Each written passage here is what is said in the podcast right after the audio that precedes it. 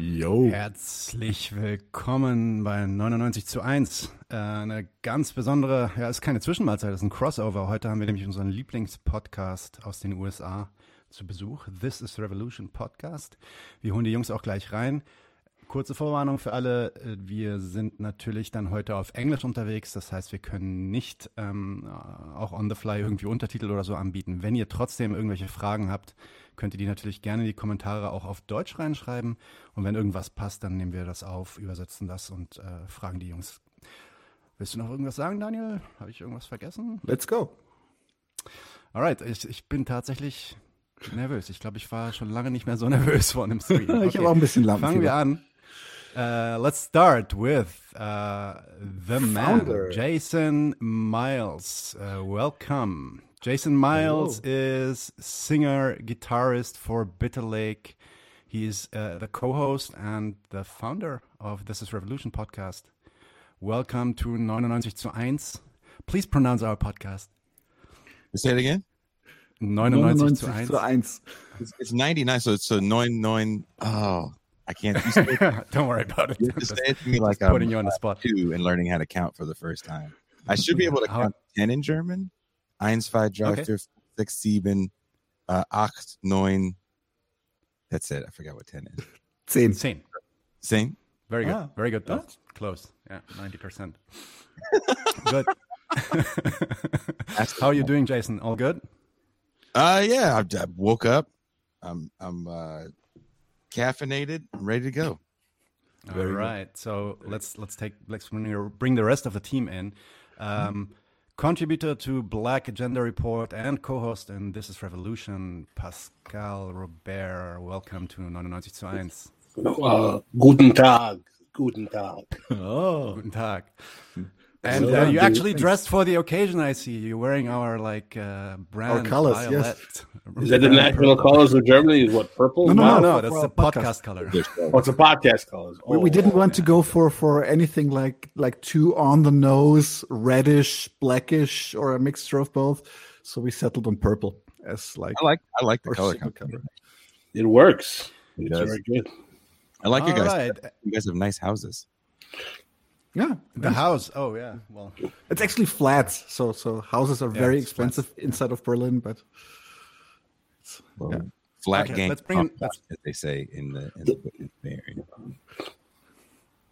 yeah. Let's bring in the rest of the crew. Uh, now I forgot. Was it? For, yeah. Let's go. it was it Gene was it was first. first. Gene. Gene first, I think. Yeah. Gene first. Gene Bajalan, welcome. Gene is assistant professor of history at Missouri State. Um, I know Gene since over nearly two years from various podcasts, also from uh, TMBS, Michael Brooks Show.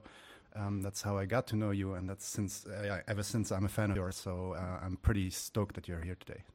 Well, uh, guten Morgen. Is it's a pleasure. Uh, ich heiße Jean. Ich komme aus England und ich wohne in Springfield. Es ist eine Arschloch von Amerika. So- Nice one. Yeah. That's very nice. That was that was Okay, good, fucking great. good. We got that. We got that on record. Totally showed up my Guten Tag, man. Totally. yeah, yeah. Pascal was putting so much effort into this, and then you just just shit all over it and steal his thunder. Jason had the first nine numbers of German down pack. We would, I mean, it was I just to learn ridiculous. a song, and I took we had German class in sixth grade. I had a very advanced public school at the time before the funding got cut, and they offered I want to say eleven different languages: Swahili, uh, fucking, and I took German. I was like, that's- Oh, no, no, that's a good question in there. Why? He was probably a big uh, Boney T. What is it, bony M? Uh, what was the black? Yeah, yeah, Boney M. Yeah, Boney Ah, M. Rasputin, Russia's biggest love machine. Yeah. Isn't from Germany? they are. They are. The, the guy who produced them is is, uh, is a well known con artist uh, who had a lot of artists on his roster. Fucked all of them over. Uh, yeah, he was called Frank Farian. I think he. I think he even had a prison stint, but I'm I'm not sure about that. I don't know. I think I think you're right. I think you're right. But Kuba's Yeah, probably let's not- gonna come in with fluent German because you know he's he's the deep state. Yeah. They know all the languages.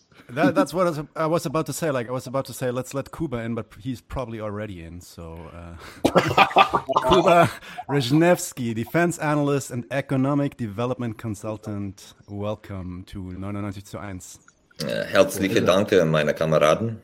Kameraden is, is a little bit is a little bit uh, how can I say? Eh, Kameraden is the one that the uh, the the other side says. You want, you want to say Oh, Yes, yes, the other side. And I, I, I gotta say, Jason and Kuba, they are competing for best radio host voice I've ever heard. Yes, definitely, Yeah. definitely. I can dig it. Mine has too much vocal fry. It's Jason for the win, in my opinion. But Kuba, Yeah. Kuba, Kuba really cultivates his voice with the cigarettes. You know, he's That's true. he's putting in the effort. You know, how many Marlboros are you tanking a day? Uh, His gonna- voice is gonna sound amazing by the time he's 48. yeah, Damn. Good cigarette. When is that? Like, Five years in of, of smoking and uh, brandy. Oh yeah, that Mhm. voice sound. My my parents and my insurance company follow me on the internet, so uh, thanks a lot for um, you know divulging a lot of uh, confidential information. this is why you're not deep state Jason, my friend. I was I was actually aiming for a voice like that with a lot of beer, whiskey, and cigarettes, but I, I just can't anymore. You know, a hangover these days is more than one day. This this is just not fair. It doesn't like the cost cost effect ratio is just not given anymore. Take y'all's word for it. Gene doesn't. You don't. You don't really drink that much, do you, Gene? not anymore. Used to drink a lot. Used to smoke. I a lot. mean, but, but now he's British, right? I- so take that with a grain of salt. Uh, that's true. That's true. You know, like I- I- I once- drinking a lot by British standards versus American standards is quite different. yeah, only like two or three stone worth of lager a day. and it's it's like six pounds per bottle in a bar. It's it's insanity. It's like how how do they even get drunk in the UK? I went to a, a to a punk festival of all of all like things, and it was five or six euros for half a liter of beer, and I saw like people were drinking so much. And Nobody was throwing up. Like in Germany, there would have been puke everywhere, but no, not in England. The beer is too expensive. You know, once you have it in yourself, you're not gonna let it go. You know, this is like a hundred pounds worth of intoxication in you. And once again, the market delivers, right? Well, the critical, the critical skill is uh, it, for the smart consumer. You don't purchase from a pub. You go to an off license and buy something that's high impact, such as White Lightning, uh, which is a kind of uh, it's a cider, which Also an antifreeze. an antifreeze and a cider. Yeah, it's it's it's very it's very cost effective. You know, for cold mornings, you warm yourself up and you clean your windscreen with it. Nice. Nice, nice, guys. Can you can you maybe each one of you start and give us a little bit, like just a little introduction to the guys that don't know you over here? Like, what's your personal story? What's your political journey? Um, how and when, why did you get radicalized politically or interested in what you're doing today? Um, maybe just a couple of sentences so that people Um, get to know I'll, you you know, I'll. I'll I'll start this since uh, we're talking about the show. Um, sure.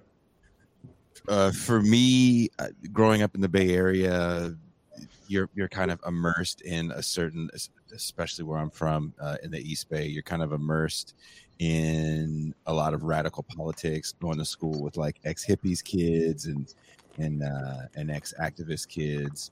Um, definitely taught me a lot. Uh, so I always had a certain aspect of being politically conscious especially the high school I went to, as as, as uh, the the fellas can attest to. So many people that I went to school with are, are guests on the show.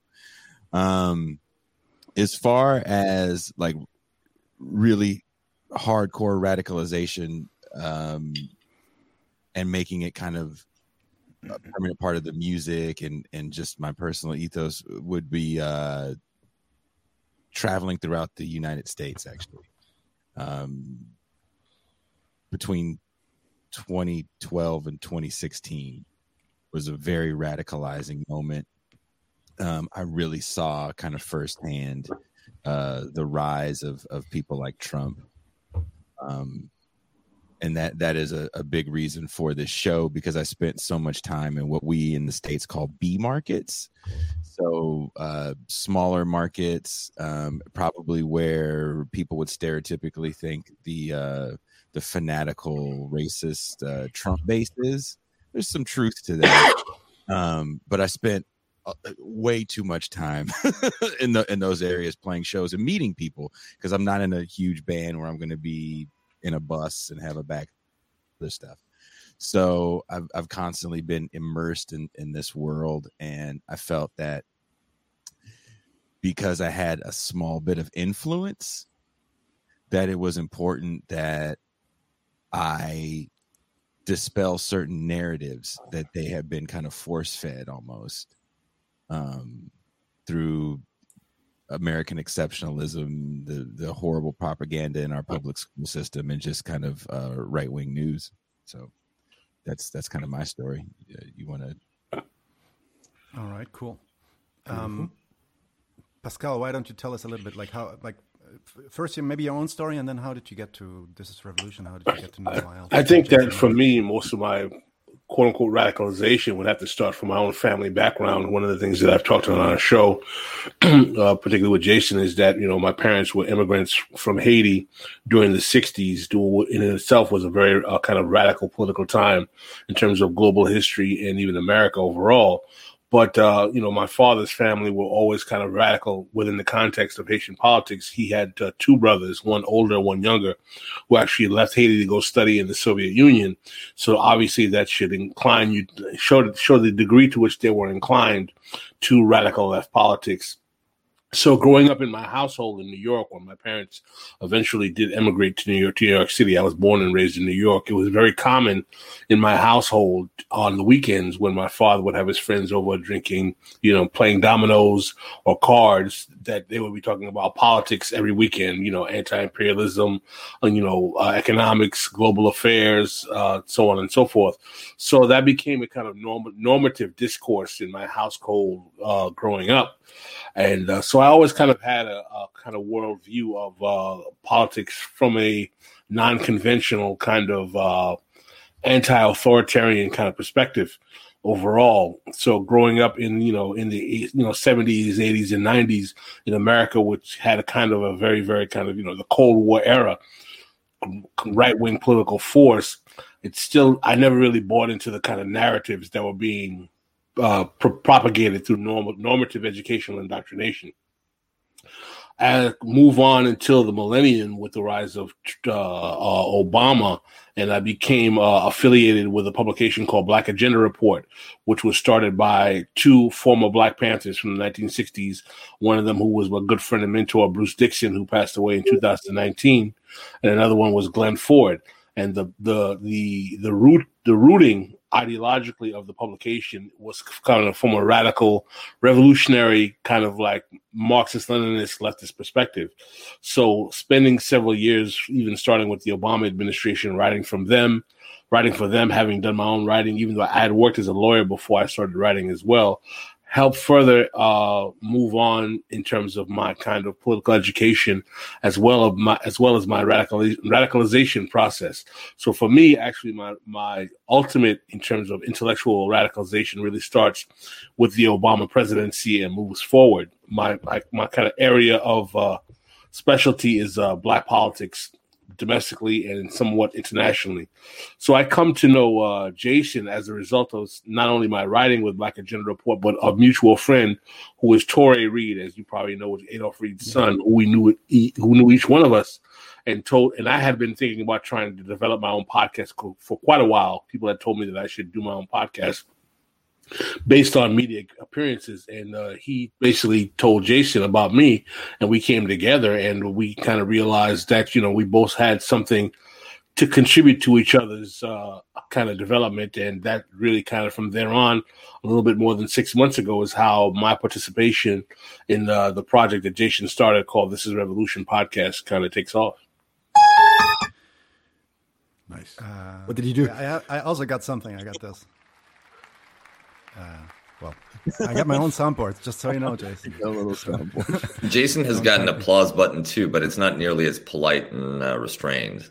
I, I think it's Yeah, uh, the I- I American turned on- version has more. Uh, No, I turned down the volume because yesterday I shocked. we were on a, we were on another stream and I shocked someone with with the loudness of it. So that's why it's a bit quieter now. Um, yeah, and then I mean, yeah, six months, man. I, it doesn't feel like six months. I'm also listening to you guys since like December. Um, uh, but That's it, you know, started. as I- So yeah, That's seven- that was yeah. the first podcast Exactly. that I did together was in December. the first show, the first show I saw was that New Year's show, I think, with Touré Reed, yeah, right? That was That the was a first good show one. I had. Right. Johnson- or Johnson. Yeah, and, uh, John- yeah, that was a great one. Yeah, yeah, and, Yeah. Uh, but yeah, it feels like feels like much longer ago. it feels like a decade. yeah, exactly. I was I was starting doing this show by myself. It actually had a different name. Uh, a good friend and fellow musician uh, and graphic designer, uh, because originally the show it was a music show. Um, it- Apple Podcast classifies it as a music commentary show, and I can't change it inside of Apple for some reason. But anyway, um, he came to me when I was about 15 episodes in, 20 episodes in, and he said, You know, this is no longer a, a music show. You should change the name because if I want to hear politics, I really wouldn't want to hear a show called Sound Waves. And I was like, Are, are you sure? Like, this is where I live.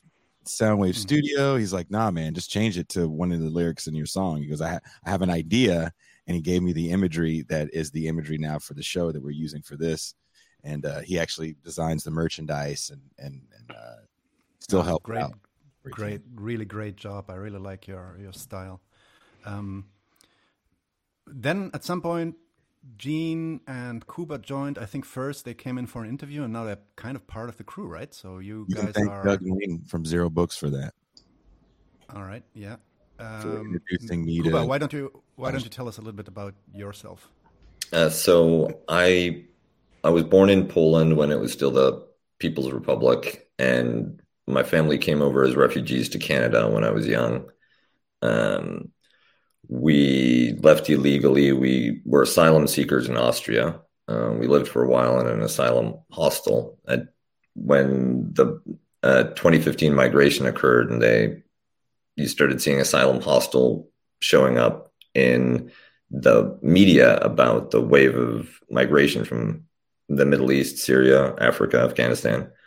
Um, it was remarkable because I it's like, oh, I used to live in one of those.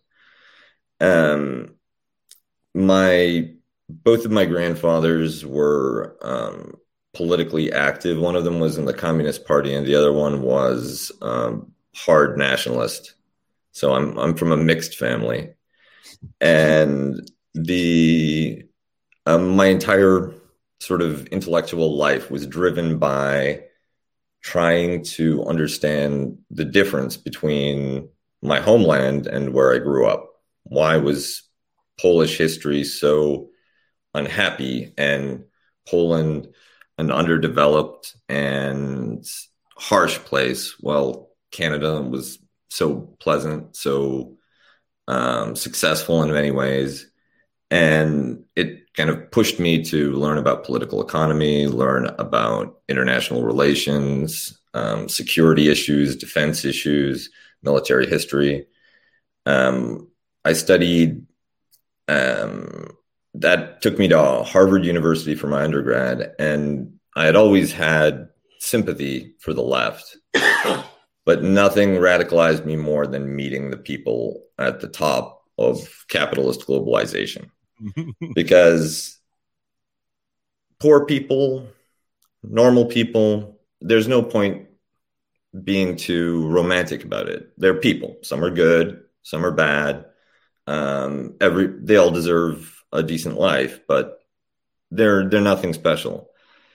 But the people at the top d- do not trust them, right? Like any um, ideology that opposes that kind of domination and uh, any system that produces those kinds of um, elites, there's a serious problem with it. And um, that's when I, I took a, a very sort of strong left oppositionist direction, but it was also the 90s. So globalization was in absolute ascension. And um, the turn wasn't hiring anymore. So, with my educational background, with my specialization, I actually ended up doing a series of jobs for the American Defense Department, for um, the World Bank, for a lot of these organizations that really spearhead the international order. And that's where I get a lot of the insight. Um, it also felt like the final step in my education, understanding how systems of operate power uh, systems of power operate, uh, understanding what these organizations, what these institutions are like, and when foreign policy questions come up, and which especially ones that are adjacent to defense or um, DC politics. I spent years working in DC. Um, they call up deep state Kuba to um, hopefully not inform on everybody. nice one. Yeah, absolutely. Um, fantastic. You know, I just realized that I never really knew all these things about you. I mean, sporadically here and there, you talk about those in the after shows also, but um, never never that compact. It's really nice to hear that. so, last but not least, of course, uh, Gene. How about you? Where are you coming from, and how did you end up here? Yeah, sure. So, I mean, uh, my mother is from Wales, from a working class background, and my father uh, was a medical doctor, an immigrant to the United States, the United Kingdom from um, from uh, Iraqi Kurdistan. And so, you know, when I when I was growing up, I was always in a kind of political atmosphere. My father used to talk to me about politics. Uh, and you know, I was brought up in a pretty comfortable middle class uh, British uh, sort of household.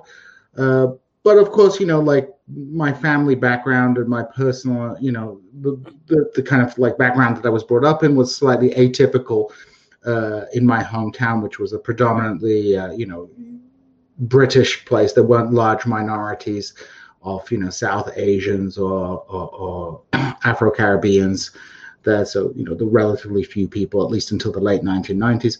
So I always had a kind of interest in politics, and my mother and father were always kind of, I wouldn't say radical left like uh, Pascal's family, but you know they leaned social democratic, even though the kind of uh, you know milieu that sort of we lived in was sort of more conservative orientated. So you know, I was always interested in the left side of politics.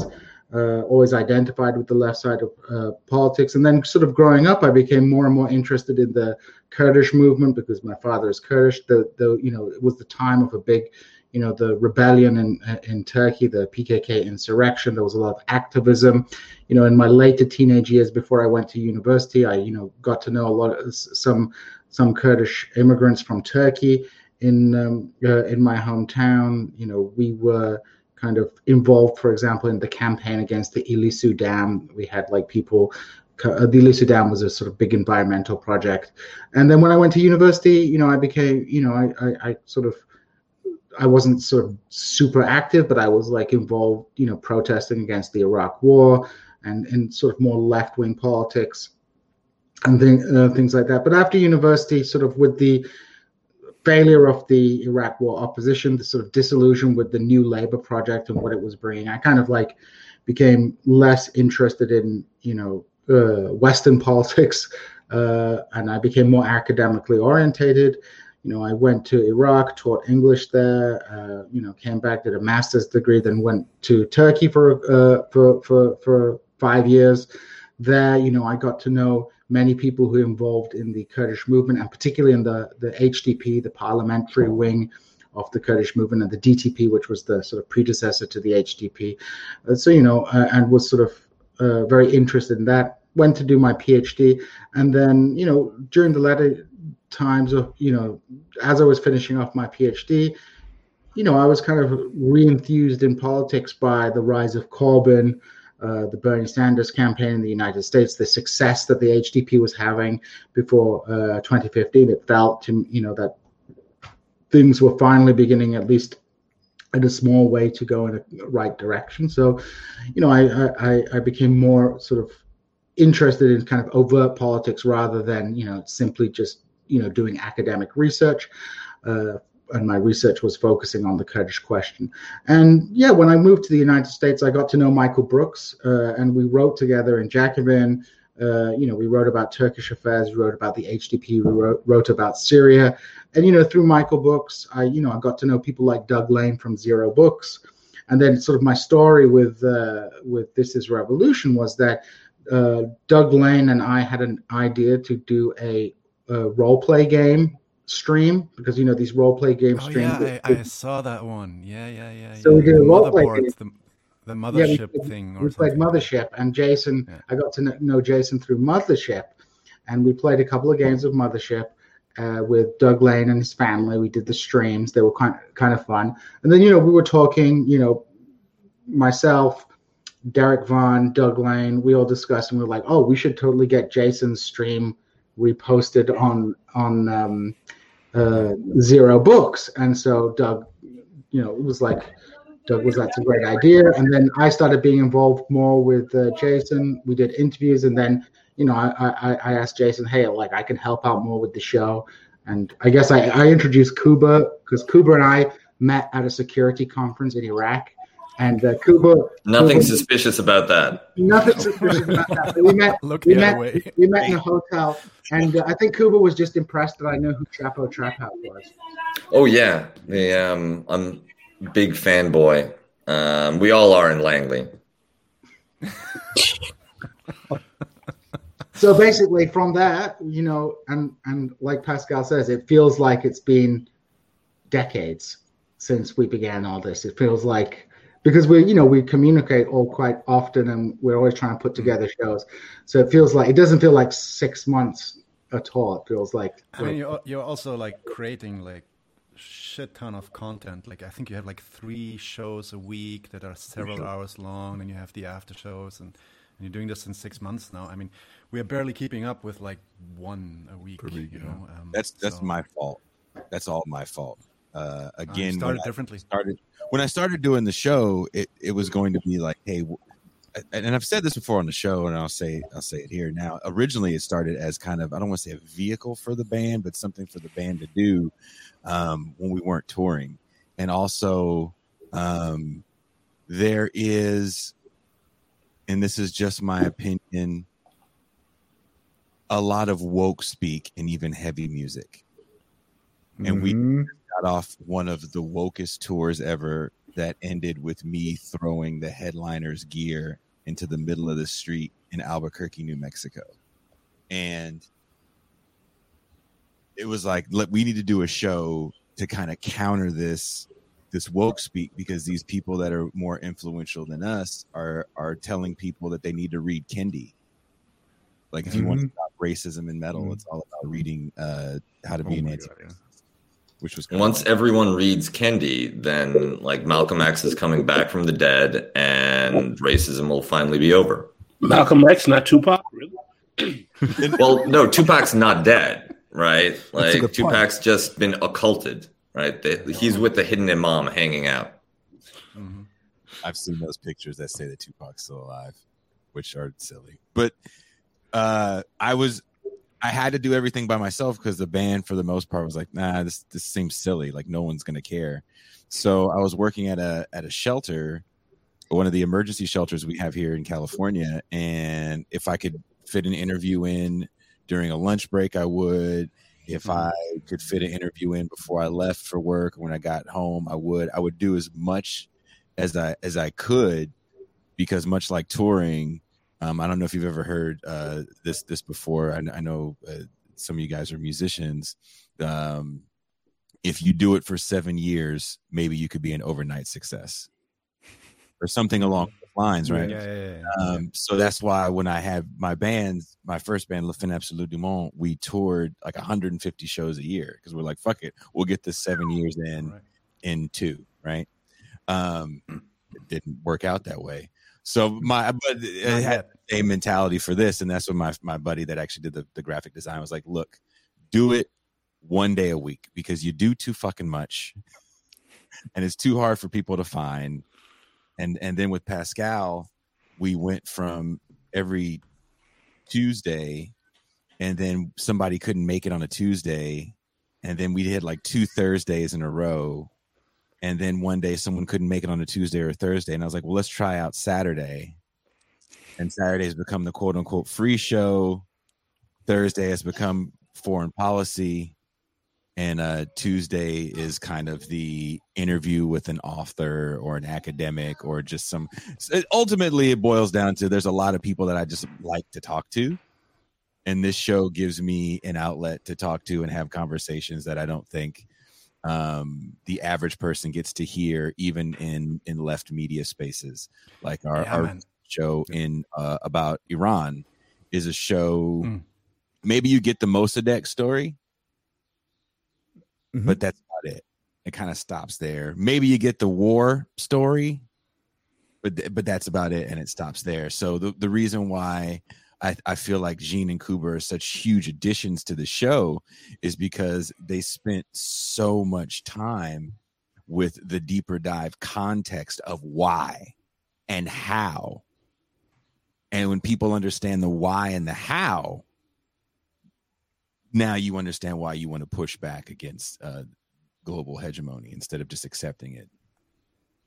You know, you know the funny funny thing is that I mean, I, I really think that this is like one of the things that makes you guys so unique is the amount of time and also the um, like the quality of the guests that you have on and the amount of time that you offer them to speak and then even yeah. maybe continue in, in the after shows because i mean interestingly, I mean, even before knowing you guys, that was also kind of our concept. So we also wanted to have deep dive, long interviews, like Great 60 mind. minutes, 90 minutes, something like that, you know, at least, and then maybe an after show afterwards in order to, in order to uh, do exactly that. Um, but I wanted to talk about the podcast in a second. I, I think we yeah. always ask our guests like yeah. uh, a typical question that Daniel likes, likes to yeah, ask. Yeah, it's, it's actually I... one of my favorite questions because the answers are always so inspiring. Um, the question is pretty simple. Could you please, each of you, name three characters, three people that have been hugely influential to you, be it political, uh, politically or, or generally? Who would you name if I say, give me a list of three people who made up your mind as it is today? It doesn't need to be like one for the for the for the ages. It can be a very spontaneous one and a little bit fluent. But so, who wants uh, to start? You want to go, Presco? I think for me, there's no question that the first person I have to say is uh, Bruce Dixon from Black mm-hmm. Agenda Report. Bruce Dixon was a former Black Panther who had been a long time uh, activist on uh, on the left, and uh, he uh, was a writer for Black Agenda Report. He started writing for Black Commentator, and we became very close friends. And he was kind of a mentor to me over the period of almost ten years. We knew each other. We would talk two or three times a week personally, and uh, it became uh, uh, a long-term political education project.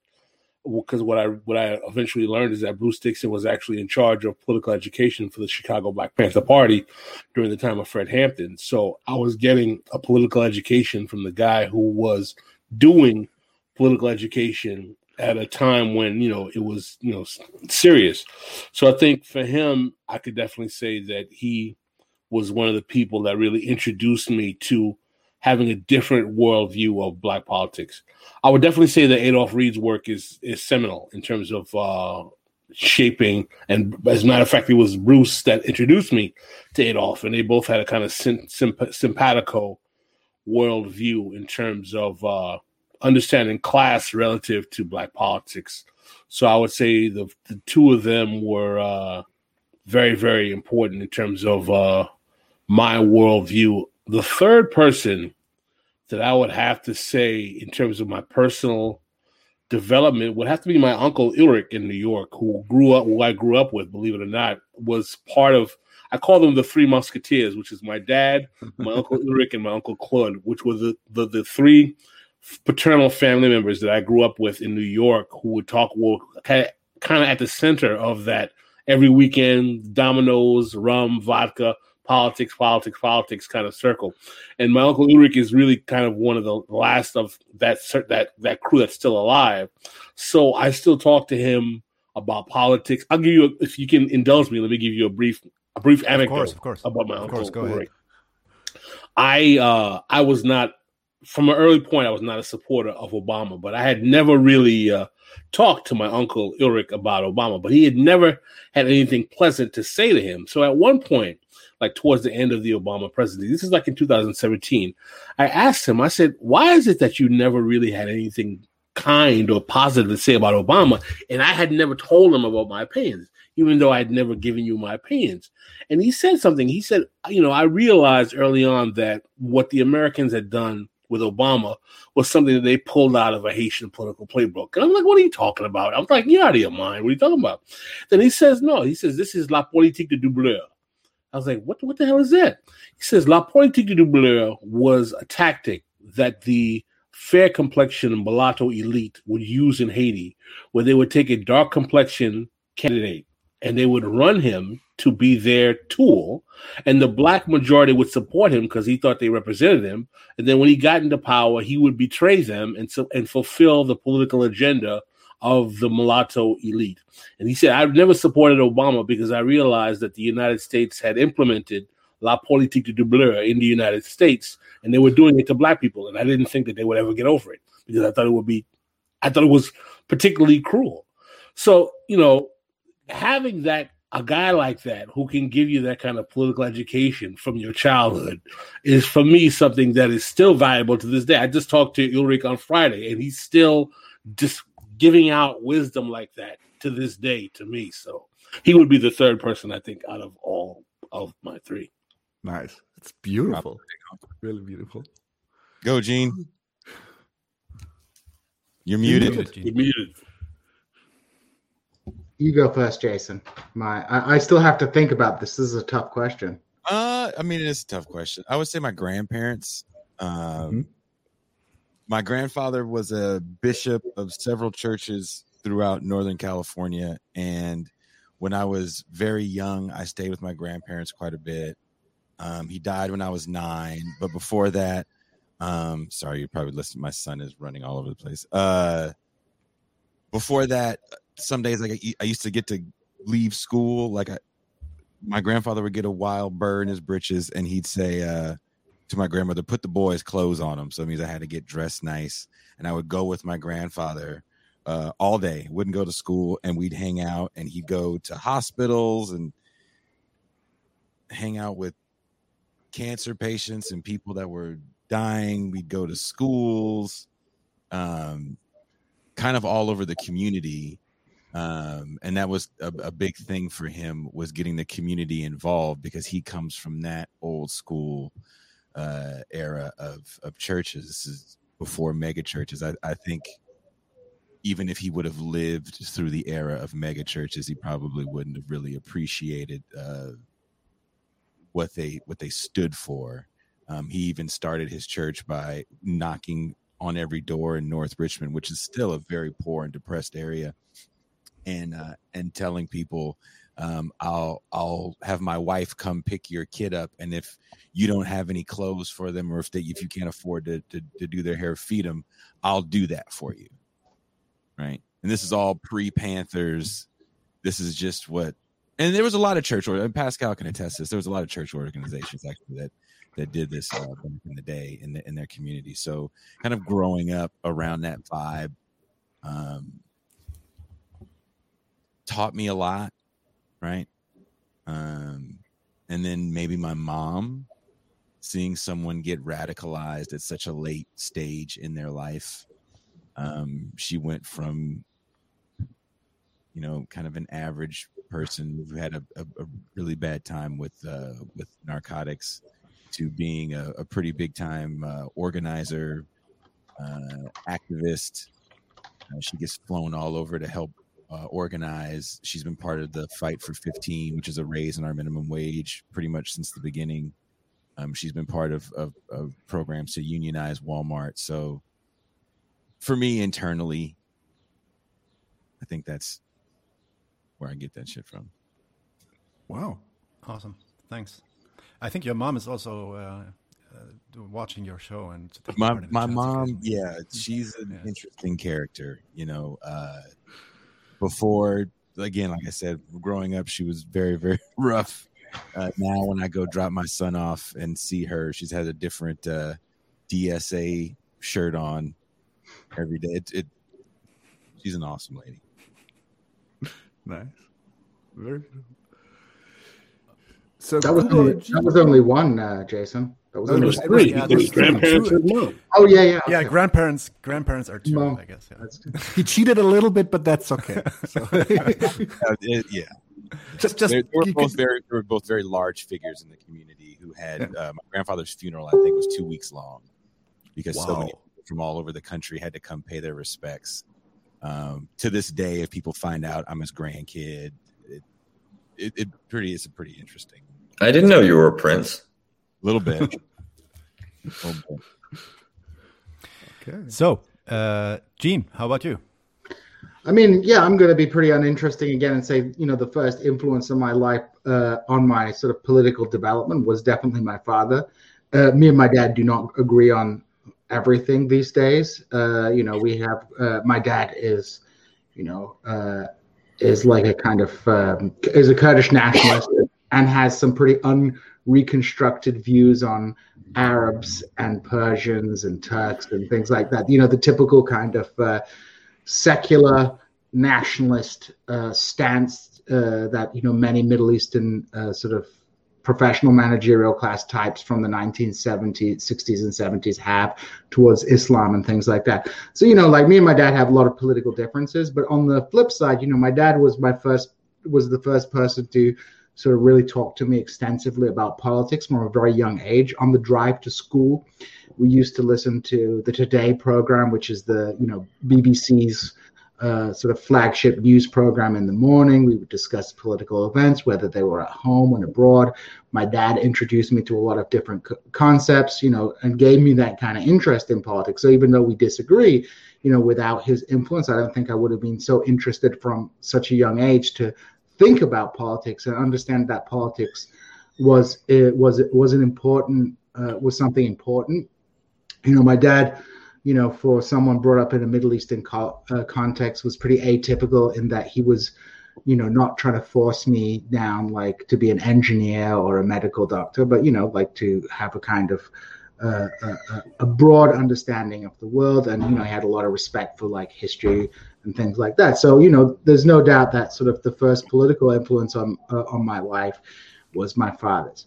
When it comes to kind of uh, uh, you know politics in general, uh, you know, there's both kind of the the the uh, abstract sense and the kind of like personal sense of it. So definitely in more recent times, what's got me away from sort of being purely in the academic realm and kind of like uh, you know excluding myself from like the general discussions uh, of, of, politics to just sort of engage in the a- academic navel gazing, which I think you know sometimes it's not fair. You know, some academics do engage in public discourse, but you know, obviously there's uh, often a prejudice against academics. You know, becoming too popular or trying to engage in these things, uh, uh, public debates or intervene in public debates more.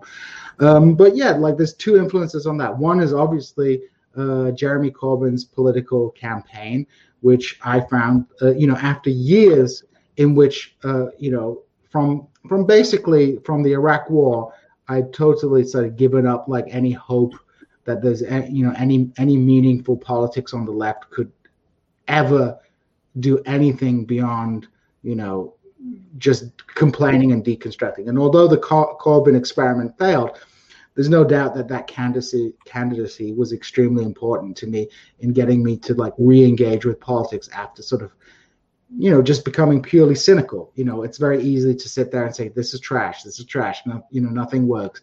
But you know the core it was a it was a moment for me where i was like no this is an opportunity for a kind of left political agenda. We can be critical of it but you know this is actually a real uh, uh, game. So sort of in that sense uh, that uh, corbyn's candidacy rather than corbyn himself obviously i i mean i did meet corbyn ages ago.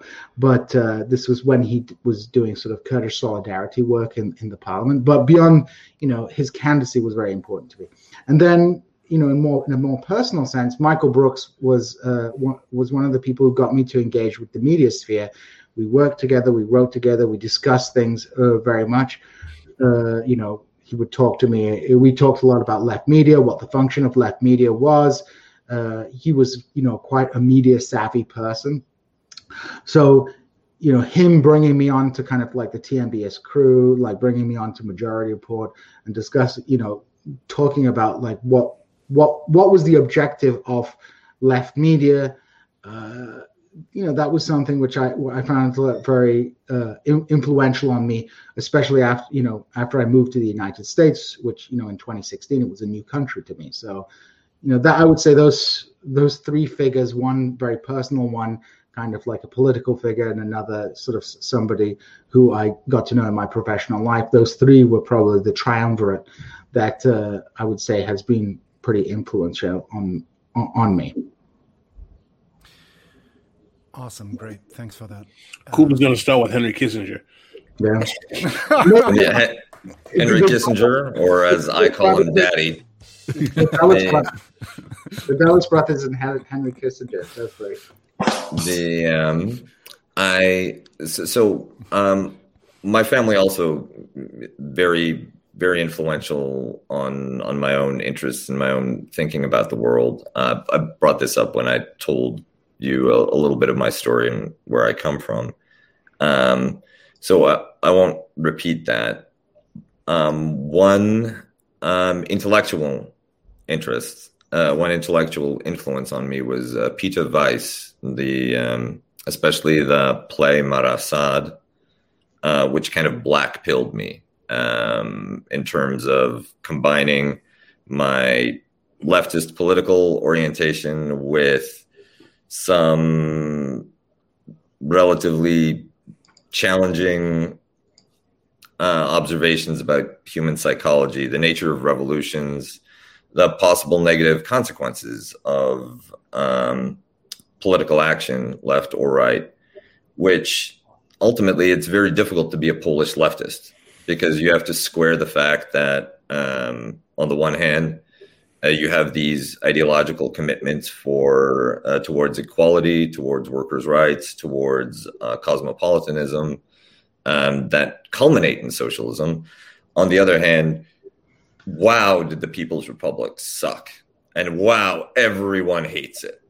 And the um, it's becomes very challenging to um, explain why things went so badly wrong with the real lived socialism uh, experience in the Eastern Bloc, uh, especially while you know you could see two, three hundred miles away in West Germany, people having the time of their lives, and not just people, not just any people, Germans, so the wrong people um, in the post 1945 context.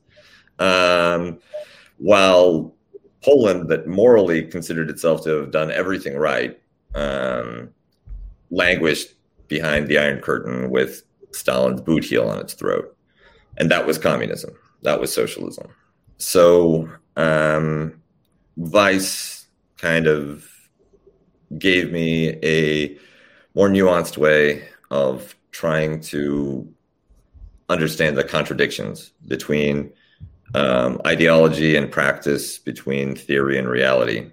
Um, so another balancing force, I'd say, are the three gentlemen that I'm appearing with today. The, um, my um, participation in, or you know, my career in as a globalist defense analyst PMC was largely a product of that kind of pessimism.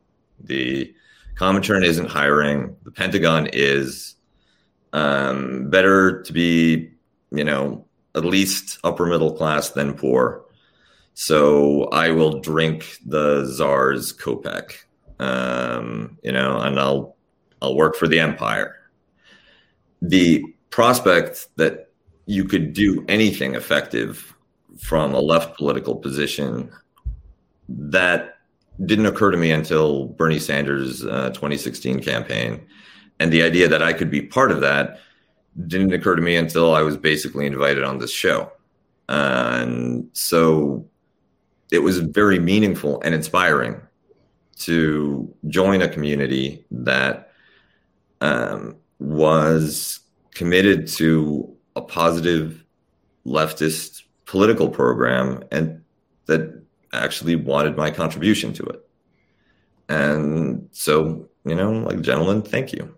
Um, finally, and most importantly, um, I can't name or even be that specific about the third person um, because it's a classmate of mine from undergrad who uh, extraordinary academic career um, a person of diversity.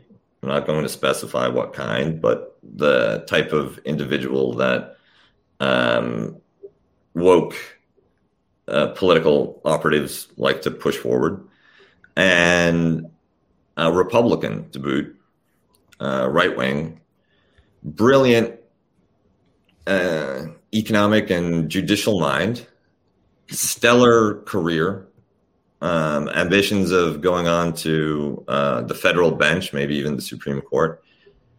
Also, absolute monster. Not just in a kind of we're ideologically opposed sense, but um, credible allegations of violence against uh, people, against women, against animals.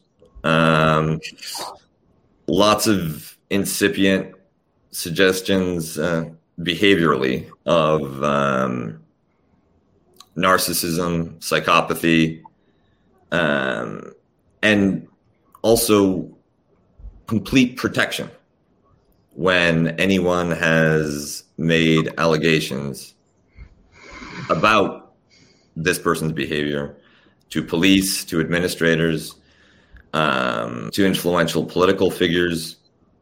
That has always been swept under the rug, put aside, pinned, uh, binned, allowing them to step from very badly, uh, you know, a, an atrocious record of personal behavior as an undergraduate to one of the most competitive and prestigious law schools in the world, um, one of the most pres- the most prestigious um, post at that law school, and then um, higher and higher achievements in the field of American law to the point where uh, this individual is already a very strong uh, influence on policy and uh, legal outcomes, always in a terrible way. Uh, they're the kind of lawyer that defends big tobacco and Bill Cosby and Citizens United um, without any clear limit to how far they can ascend. And this person is a bit of an outlier in terms of how terrible they are, but is uh, there are many others that fill out uh, a similar profile of career advancement, um, terrible political and um, economic commitments and questionable um, personal ethics that collectively, you know, they sit in Congress, they um, manage large corporations, they operate in ways that shape reality for millions of other people. And um, knowing that that's who sits in these posts can't um, forces me to try to um, take the opposite position. That's insane. Wow, awesome. I mean, I think this is the first the first time. Yeah. yeah, go ahead. You, you say it. You that's, say it. that's the first time that somebody gave a negative example as, this, as something that was very much shaping the way that they think. I find, find this very interesting. Yeah, it's, it's like the first time how that this not question to be turned that guy dark. how basically. yeah how how how to avoid those motherfuckers taking power well if as if they're in charge during the climate crisis if they're in charge during um, when a wave of a million to 5 million refugees move from climate ravaged countries to arrive in the EU, to arrive in the United States. If they're in charge, the next financial crisis hits. uh, the carnage, the consequences will will be uh, incalculable, uh, both in terms of human misery and the fact that you'll entrench um, terrible outcomes and terrible institutions for another hundred years. Mm. The ocean's literally on fire right now in the Gulf of Mexico. Yeah. I want to say, I want to, if you guys can indulge me, right? You know, I think to probably on the show, I give Kuba like the most crap for being deep state Kuba, being you know State Department asset. How many times have you threatened to mal mal me? But I gotta take and, and Kuba may not believe this, but I have profound uh, admiration and uh, affection for Kuba, and I really uh, I appreciate his ability to transparently state like you know, the ruling class sucks behind, and not from like an abstract you know, I mean, you know, I went to a, a pretty competitive law school. I worked, I've been around these people my whole life. But, you know, in terms of the intelligence apparatus, I've never really been in, entrenched in that kind of space where I'm really up close where individuals who are apparatchiks of the ruling class really, really, in terms of them making their decisions and how they affect the world. And uh, I appreciate that, you know, Kuba, and it doesn't have to be from any kind of just like left radical analysis. He's just like, these people suck. Like they really just kind of just really like they're not, you know, they might be smart or brilliant, but they're really like not benevolent human beings in terms of how they rule their world. They're just kind of cogs in the wheel. And uh I find that that contribution I've never told you, but I think it's very important to the show for me to have him uh, to be able to uh, to bring that into the mixture. You know, as much as I may think some of his foreign policy analysis is a little conservative for my taste, but uh, I, I, I think it's a very important uh, contribution for me personally. Anyway, thank you, Pascal. And I'd like to, definitely word I would like to add as well that uh, one of the problems I think on left media in general is that a lot of people in the left don't actually understand the mechanisms of power. Like Pascal says, everything is understood from an abstract concept uh, context, and there is almost a disdain for understanding the inner workings and mechanisms of not only foreign policy but also domestic policy. I remember talking to a very well-known professor a very highly respected sort of left wing professor who's based in the United Kingdom, who just had no conception about how decisions are made. Uh, the you know I'm not as well versed in this stuff as Kuba is, but I've seen foreign policy apparatchiks you know operate. I you know I worked at the American University of Iraq where the the dean was the, the head of the university is now the president of Iraq. My wife worked for the president, uh, the current president of Iraq. So, and, we met, you know, all these kind of people. We spoke to, and you know, the left is so distant from power. It can't. It often doesn't conceive of how these things, you know, how these how the sausage is made. Right? It mystifies. It mystifies. It, yeah, power, power is such a bad word, right? Uh, I was I was with. Uh, I was I was with a, a, a, person that actually was on the the Michael Brooks show quite a bit, um, who lives out here, and we went on a hike in Oakland a few weeks ago, and we were talking about um, the left in general, and he had echoed with that without even knowing Pascal a lot of Pascal's sentiments about the the weakness of the left. And one thing he and this guy comes from being a big time organizing, and and he said, uh, "There's just no uh, structure in place like the right has." You know, the right wing in the U.S. has a has a structure in place where they put like Kuba was saying, judges on benches for federal courts and Supreme Courts. There's no one on the left even going to law school. Mm-hmm. Yeah. We had we had uh, Fred Hampton's lawyers, a, a gentleman named uh, Flint Taylor, on the show. That's been part of the People's Law Office, well, for the better part of fifty years. Mm-hmm. But you know, the climate has changed financially so much where you can't be, you know, uh, a white kid, an idealistic white kid from the east to move to Chicago to help out the cause for a hundred bucks a week anymore. You know, like he did for so long. So many people are so strapped by student debt. Couple that with the fact that there, there's just no understanding. It's really hard to get a grip on the inner workings of power, so you just ignore it for the Mhm. most part. And even in the podcast sphere, like we did a show where we were, I wouldn't say going at each other's throats, but it definitely a fun heated, I say, because we're all, I would think that we're all very good friends. And a lot of it had to do with the the Afghanistan papers that came out in the Washington Post that were all these uh redacted documents but so bad to the point there was like higher ups in the state department that were actually asking US generals who the bad guys were.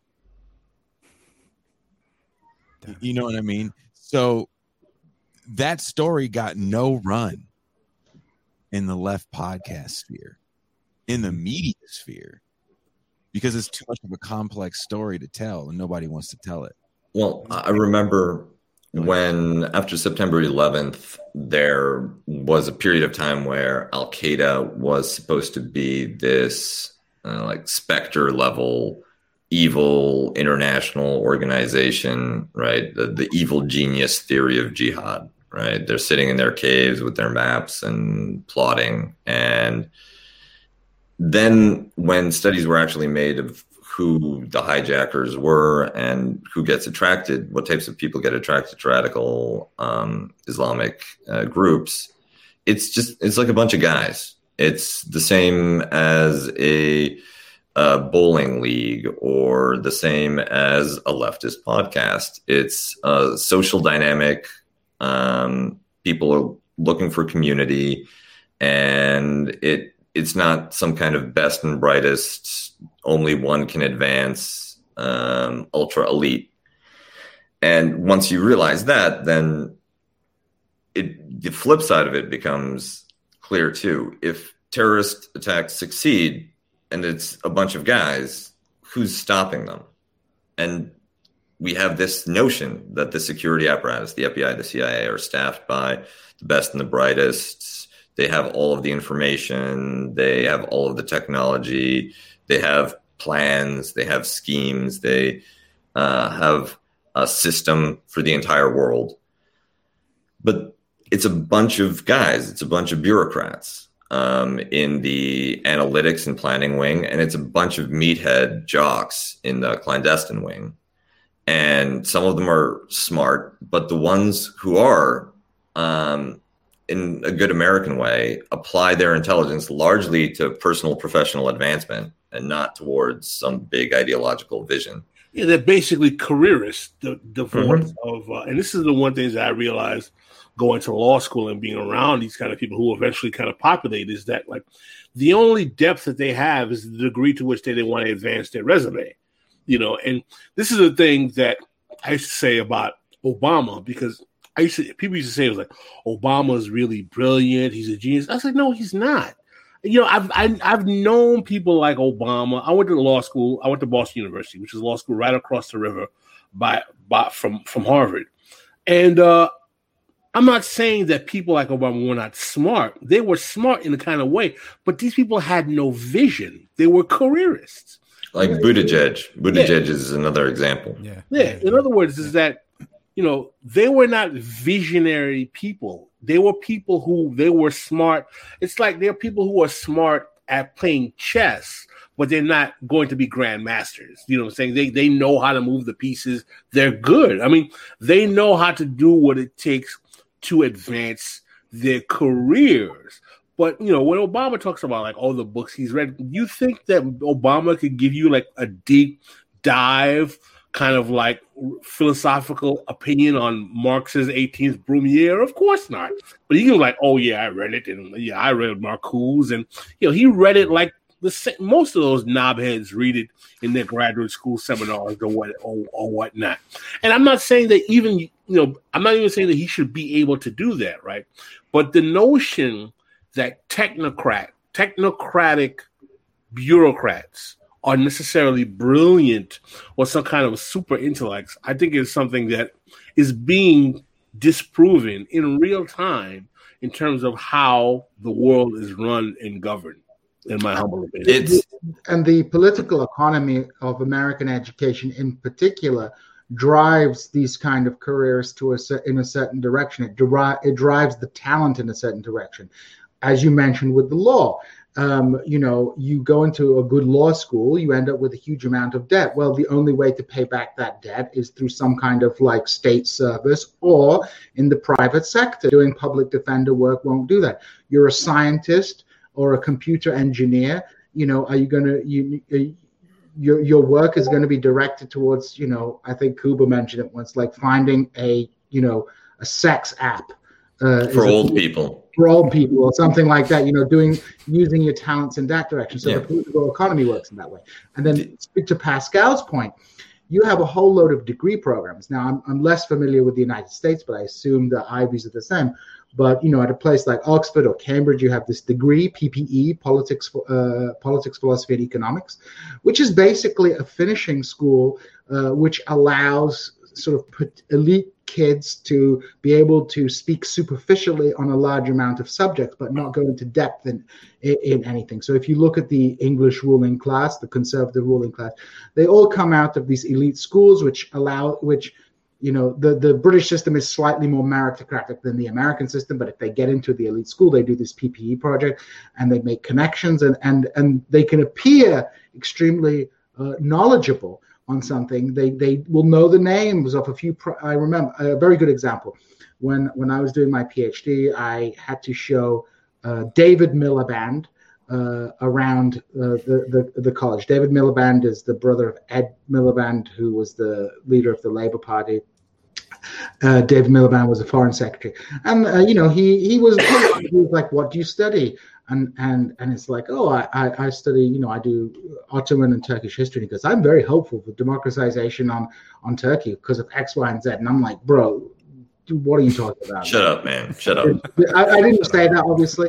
And delete course, your account. he had his little flunky with him Ollie. This is Ollie and he's uh, he's so you know that you have this kind of elite education that does it that encourages basically teaches you how to bullshit. And mm. i'm sure Kuba, debate team is debate, debate team sort of education. And so to to the to the pros or to the to the average sort of middle class uh, sort of people who did not go to those prestigious institutions this seems like that they know what they're talking about. But really it's kind of like and this is not to say that there aren't brilliant people out there but it's there's a lot of overestimation of what these people can do as if they have some kind of preternatural power to understand politics, history, philosophy in, in a very deep way, in which they don't. They just know a few terms to make themselves sound knowledgeable on a particular topic. Oh.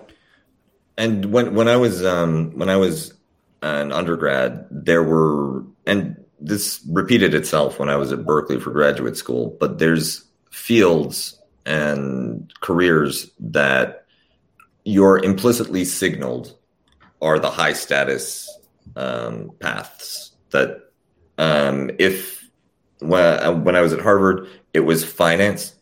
If you got a, if you went into Goldman Sachs, if you got recruited by Goldman Sachs, then that made you the sexiest, most attractive, most assertive um, you know, you were the alpha male of the entire class, and the um, even if you were a female, um, your lady balls were the biggest, and that clearly oriented the entire undergraduate population. Even if there were people who pursued other paths, you knew where the talent was supposed to go, and you tended to defer uncritically to the people who could bring out their um, you know Wall Street bona fides.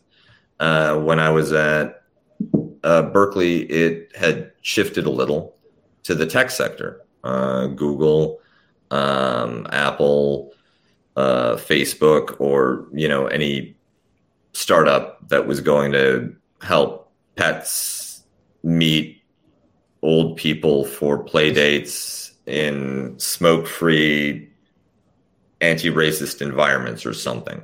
I wish that was a real app. The uh, maybe we should start it and then use that to fund the podcast. Yeah, we um, money for that. Just thinking about that right now. Fuck it. That's the new project. Okay. Um, And we're you- both ma- techies. Maybe you have your, Stefan and I. you have like options options that you can click, like anti-racist, nuns. Racist, It's cat. racist for racist cat people. You know. so we will have racist uh, dogs. Turfs Yeah. only parakeet meetup. Oh yeah, that's right, anti-racist dog, exactly.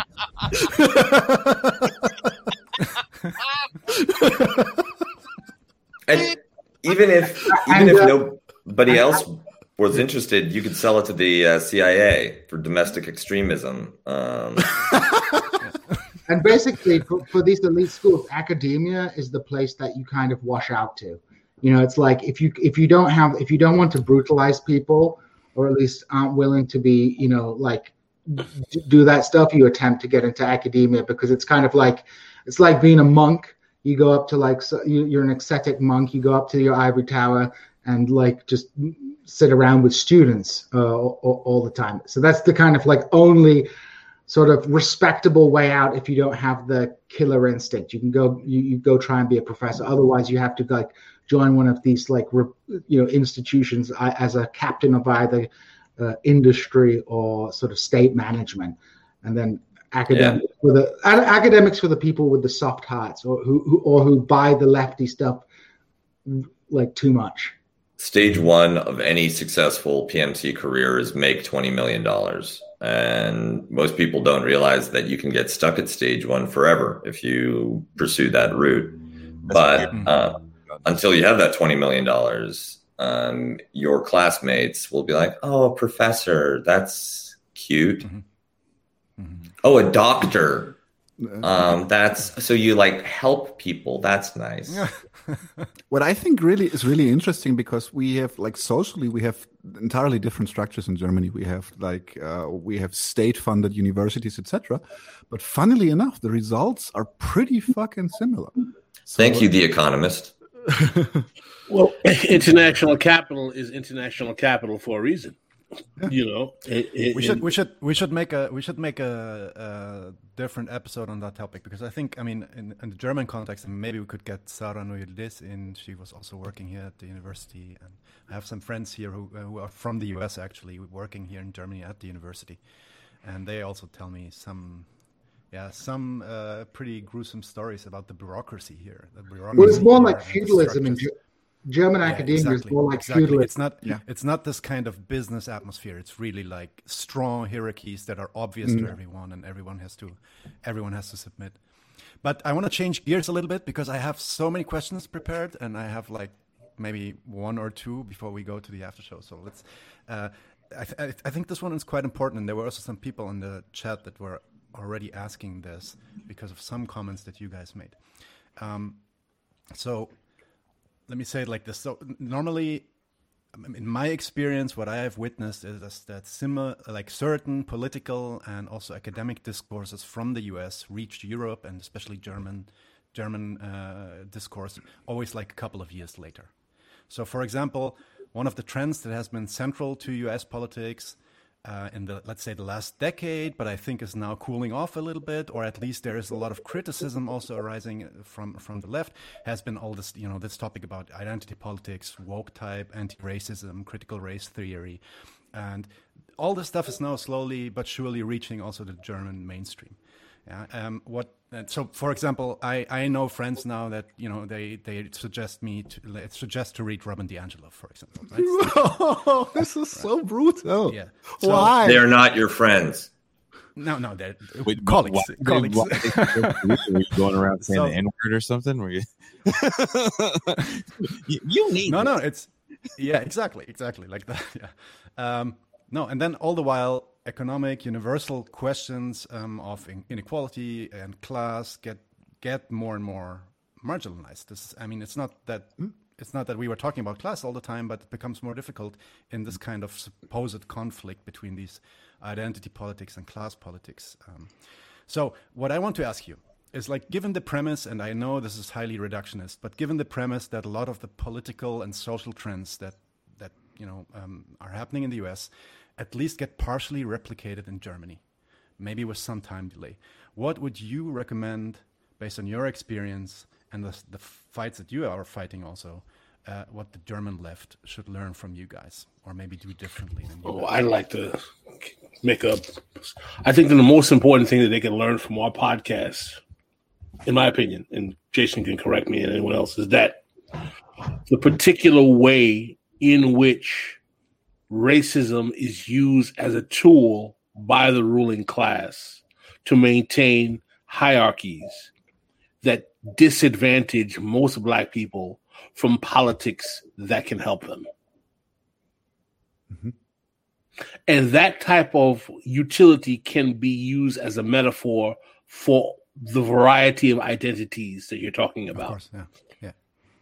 The most important thing that you can get is that identity politics in America is not something that is being pushed generally by the identities that the people are referring to. It is a ruling class mechanism by using elites who have those racial makeups to push an agenda that is particularly rooted in promoting a neoliberal concept of diversity, which means blacker, browner, more feminine, and more gayer seats at the table of five, while the rest of everyone else is eating crumbs. And I, I agree absolutely with Pascal. And one thing that I'd add is um, that the left, if it per, if it goes down the route of too strong an emphasis on symbolic politics in terms of using correct nomenclature and um, being especially sensitive to things like cultural appropriation or or symbolic expressions of um, what could be considered disrespect or white supremacy or German chauvinism, you name it, then you're going to, it's a never ending cycle of auto cannibalization. You're going to waste an incredible amount of energy policing essentially people's thoughts, feelings, inadvertent expressions. You're going to undermine your own um, civic, libertarian, uh, personal freedom uh, institutions um, because somebody's going to try to pursue some kind of uh, government or corporate enforcement of those codes of expression. And you're going to attract um, a bad element of um, individuals who will weaponize the, the guilt and shame and apologies, it, like what happened to Jeremy Corbyn uh, about the anti-Semitism accusations. The uh, if you take those accusations in good faith, then um, you've already lost the battle because a bad faith uh, accuser will never be satisfied, and um, the amount of self censorship that will happen under those um, circumstances is also devastating to any political movement that seeks to speak to a broad range of people and to hear and to listen to a broad range of, of views. The working class isn't that woke. Uh, you know, workers will say things that will trigger other people.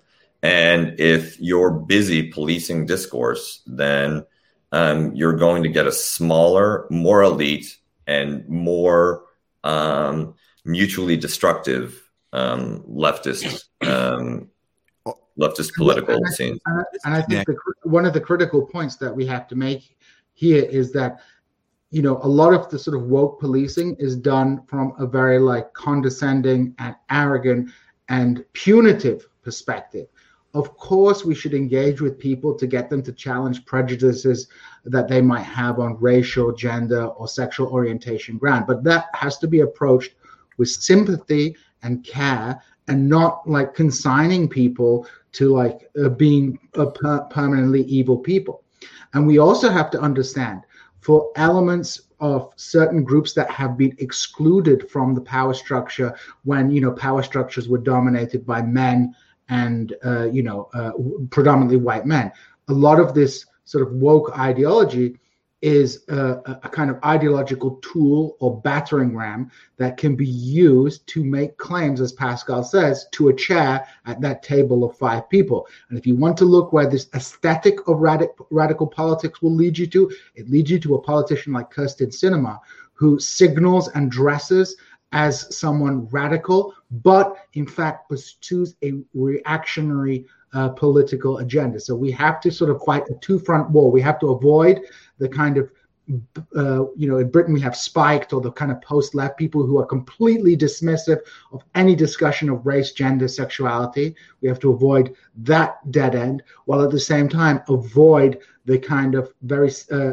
falling into the kind of bourgeois morality a liberal morality, which has is becomes hegemonic on certain elements of the left. They appropriate this liberal ideology and reproduce it. We have to kind of navigate this very difficult path, which isn't easy, but we have to find a way to do that.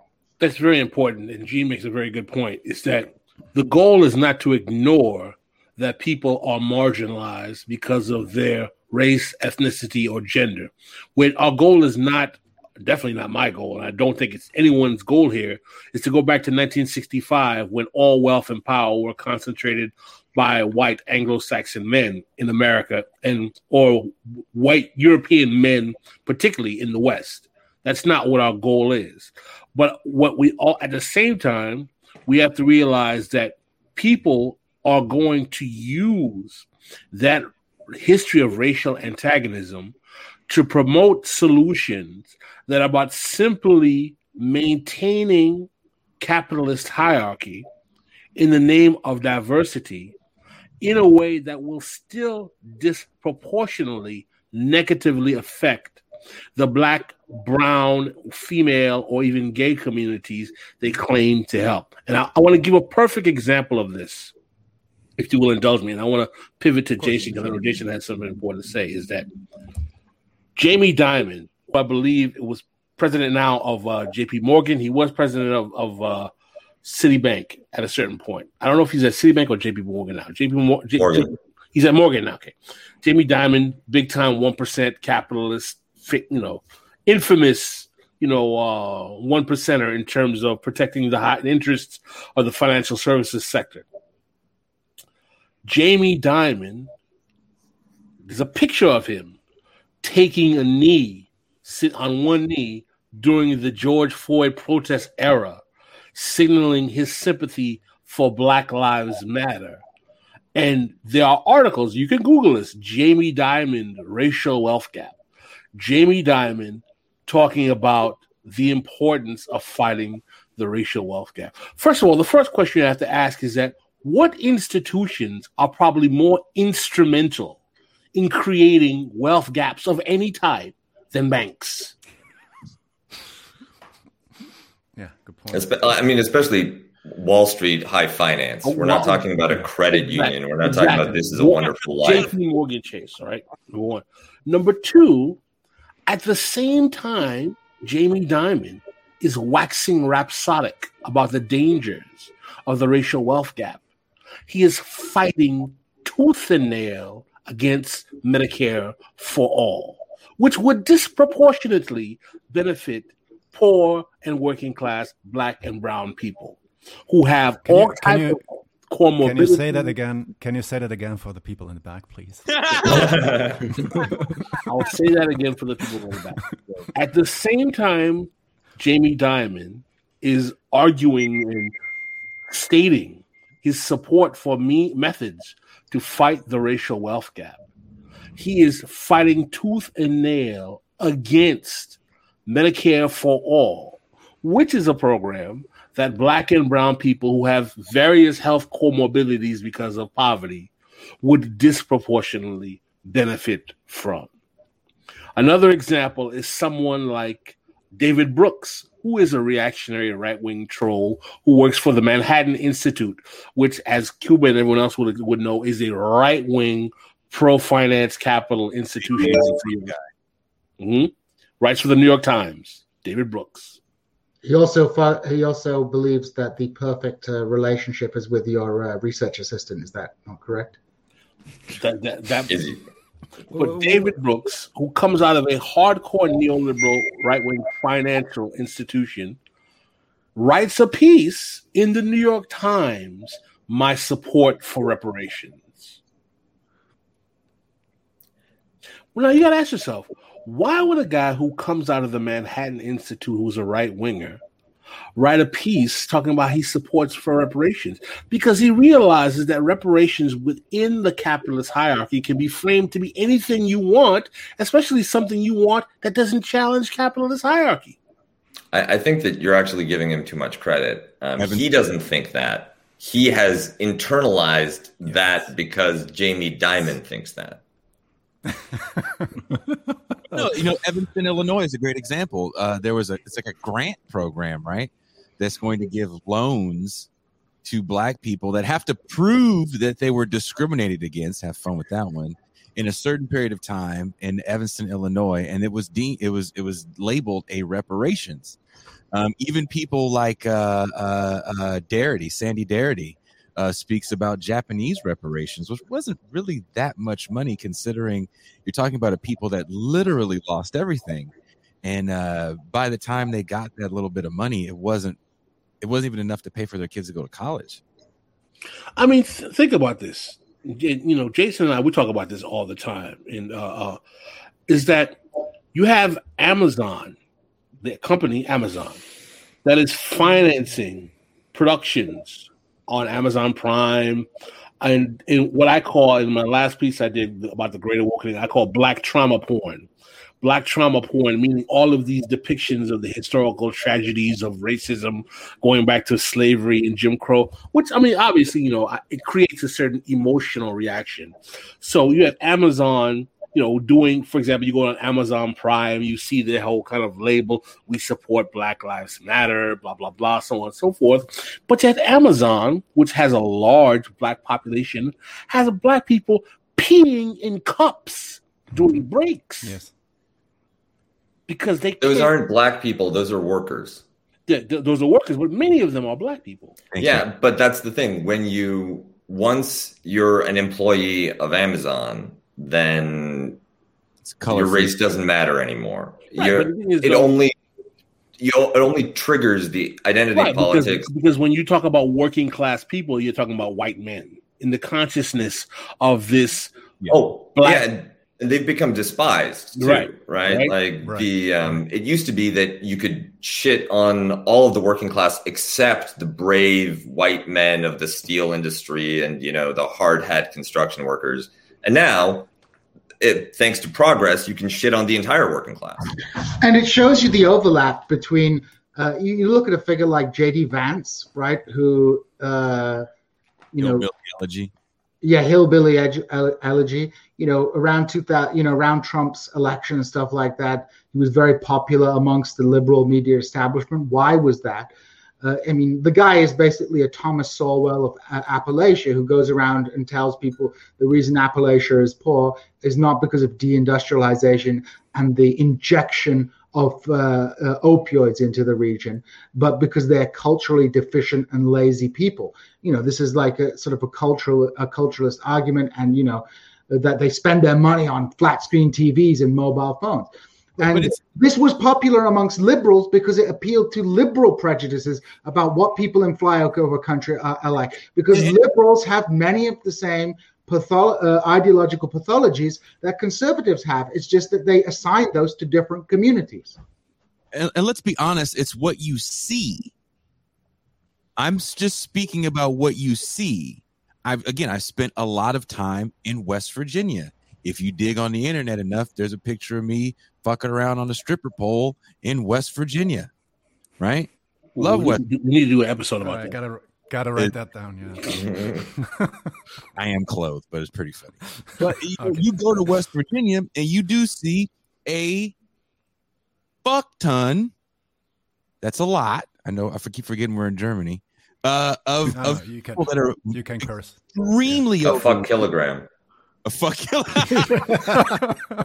but a ton is a thousand kilograms, so I think they're on those uh, those rascal scooters because they can't walk. Diabetes mm. is on another level.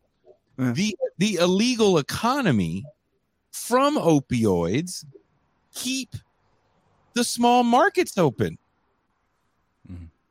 So when JD Vance talks about it's not the coal mines, it's people's need to want to have satellite televisions and eat like shit. And that's why it's what you see. Hmm. And if I go out the door and I see that, and again, I watch the news on on my satellite, and there's 150 news channels that are reiterating the same thing in some way, shape, or form.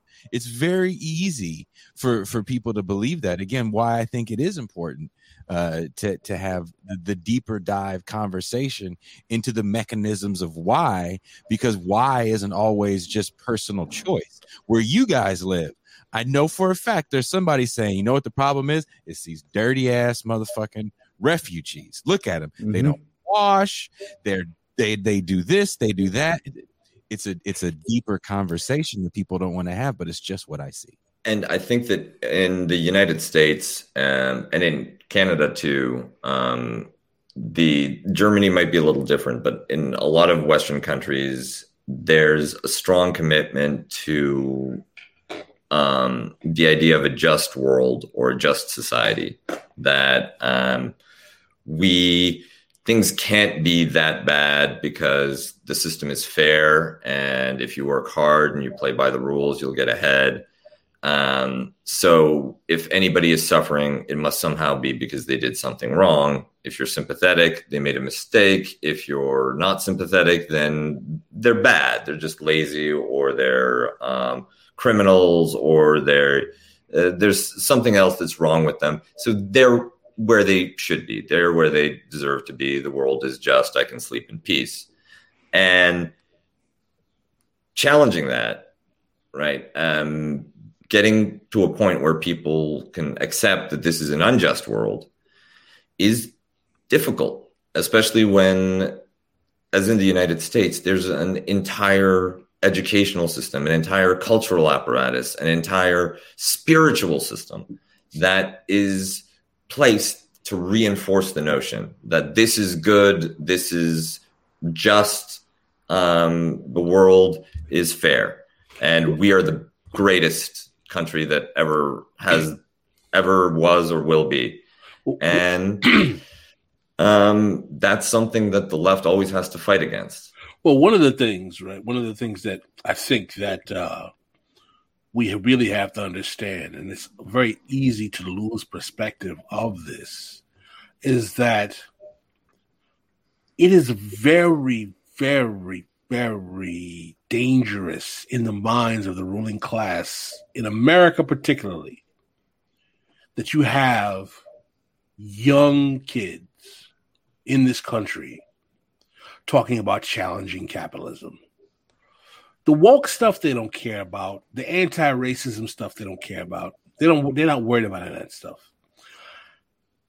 And the one of the things, and Jason and I talk about this all of the time, the one thing that they do not and cannot have in America is having black kids and white kids challenging capitalism.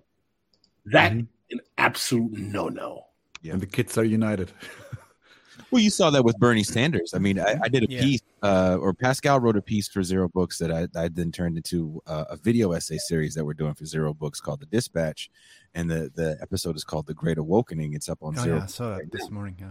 Mm. and uh and I put a segment in there from a extremely popular uh black female radio host named Karen Hunter who was vehemently opposed to Bernie Sanders and in finding clips I either had to you know put her just giving Briahna Joy Gray who was Bernie Sanders press secretary the business uh, where you know it's like four, three or four black people just yelling at Briahna Joy Gray about the uh, quote unquote class reductionist policies of Bernie Sanders and how Bernie Sanders is is racially tone deaf and he's just an old white man.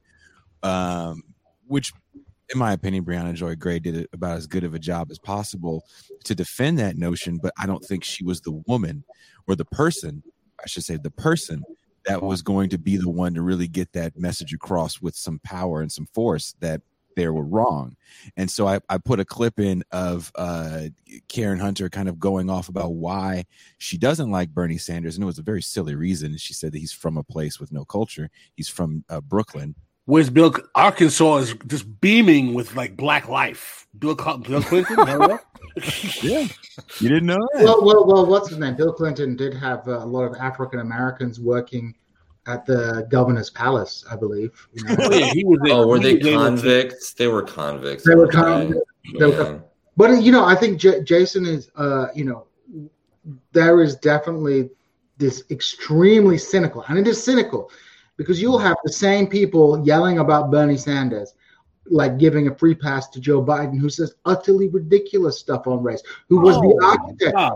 and it's utter, you know, these people freak, you know uh, freak going nuts for uh, Kamala Harris and things like this. So it's an utter cynical mobilization of ideology, which refuses, like, is, is, is, dishonest because look, you look at Bernie Sanders' coalition, women, uh, uh and uh, people of color. This he was a guy who was doing very well. Yes, it was split up generationally, no doubt, right? You know, there was a generational split, but an utter dishonest characterization of the mo- movement that mobilized. And it's not an accident. You know, Bernie bros, it's all white bros and things like that. Mm. This is an utter, uh, like, you, you know, you want to use the woke terminology, an erasure of exactly who is, mm. is supporting Bernie Sanders in order to push a, a, a very perverse and dishonest and, political and, narrative, which sells to the perceptions of white liberals that they're an enlightened people who do care about race you know who are, you know i was telling pascal earlier i've had people in springfield you know upper class white liberals who tell me i should watch more jo- uh, joy-ann reid to understand the black experience. You know no, like, this, is, this, is, absurd. This is absurd. Yeah. i mean let me let me let me just qualify or let let you guys qualify this a little bit because I think most people that are listening to our um, podcast, I mean, we we we also did some stuff on anti-racism and we try to get uh, anti-racist scholars in that are actually looking at the thing from a yeah maybe a Marxist, maybe a historical materialist perspective. Um, so we actually have some really good people working on this stuff in Berlin too. Um, but it it hasn't been like the dominant thing on our channel. So and because I see some questions already in the chat. Does that mean, because I mean, I agree with everything that you say, mm-hmm. but does that mean that we should be, and of course you're not saying this, but I'm asking the question as a surrogate, uh, mm-hmm. does it mean we should oppose, for example, policies that are, uh, are aiming at um, closing the racial wealth gap, or uh, should we oppose reparations in general, or is there a way to run this? Or uh, like, are we per se against, um, let's say, diversity or representational and I think uh, these the of policies? I think when it comes to these types of policies, the first question to be to be asked is why is this policy being framed in this way? Number one, let's deal with the racial wealth gap uh, discourse. The racial wealth gap discourse arises literally around the 2014, 15, 16 era, around Bernie Sanders coming to power, et cetera, so on and so the main function of the racial wealth this racial wealth gap discourse and i can tell you this because i know the effects that it has on black commentators. The main consequence of the racial wealth gap discourse is the perception that all black people are poor and all white people are rich. That is literally how it is used by black talking heads to say that all black people are poor and all black people are rich. Now, there is a disproportionate amount of poverty among black people. That's because of the way in which race is utilized in American capitalism and re- re- and relegated to the reserve army of labor. You probably, if you watch our show, you've heard me talk sure. about this sure. several times. All of us who, are, who know anything about Marxism are not shocked shocked by that. It's kind of Marxism 101. But at the same time, if you look at the actual data of the racial wealth gap, what's interesting is not what is different about blacks and whites in America. What's interesting is actually what's similar. And what is similar amongst blacks and whites in America is that the top 10% of whites and the top 10% of blacks own 75% of each respective group's wealth. My, my, my. So, of course, do we concede that both groups have largely different amounts of number? Because the top 10% of whites are talking about hundreds of millions and billions. Right. And the top 10% mm-hmm. of blacks are talking mm-hmm. about hundreds of thousands and maybe a million. So, yes, the gap is huge. But if the top 10% of both groups have 75% of each respective group's wealth, what the hell are the rest of both groups arguing with each other about exactly? Because the rest of both groups basically have nothing. But if the, I make it a racial issue, then I'm sorry, Kuba. If if I make it a racial issue, then we're not arguing about the class issue. Mm-hmm. Like you know, to the identity politics point, I had to, to double check. There was a huge you would think there was a huge coup that happened. Uh, we have a, an organization called the uh, ACLU that mm-hmm. fights for a lot of free speech, right? And so Trump had overturned uh, or had had a policy there was no transgender people in the military. And there was this huge fight, and the the one of the main lawyers in the ACLU is a transgender person, and it was like a huge victory lap they were running to allow transgenders in the military. I mean, do you hear what I'm saying? Like yeah. now, you too can fight for empire. Yeah. Like is that is that what equality looks like? Yeah, like the rainbow flag on the drone that's going to strike a Yemeni market. Um, but I mean, the larger yeah. point that I'm trying to convey is that we should listen. We should. Tr- I mean, listen. We are on the left. We want to increase equality, equity, and all of those things. But we also have to understand why are these things being pushed at this particular time? Why listen reparations has been around the discourse around reparations has been around since before i was being born i was born. Jason knows this. People were talking about reparations forever. Time yeah. Do you think it's an accident that a race-based economic wealth transfer is proposed in american society at the same time socialism is becoming popular in american popular culture and society you think that's accidental no, it's band aids to to hide the, the, the actual repression exploitation going on. And, and go ahead, Kuba.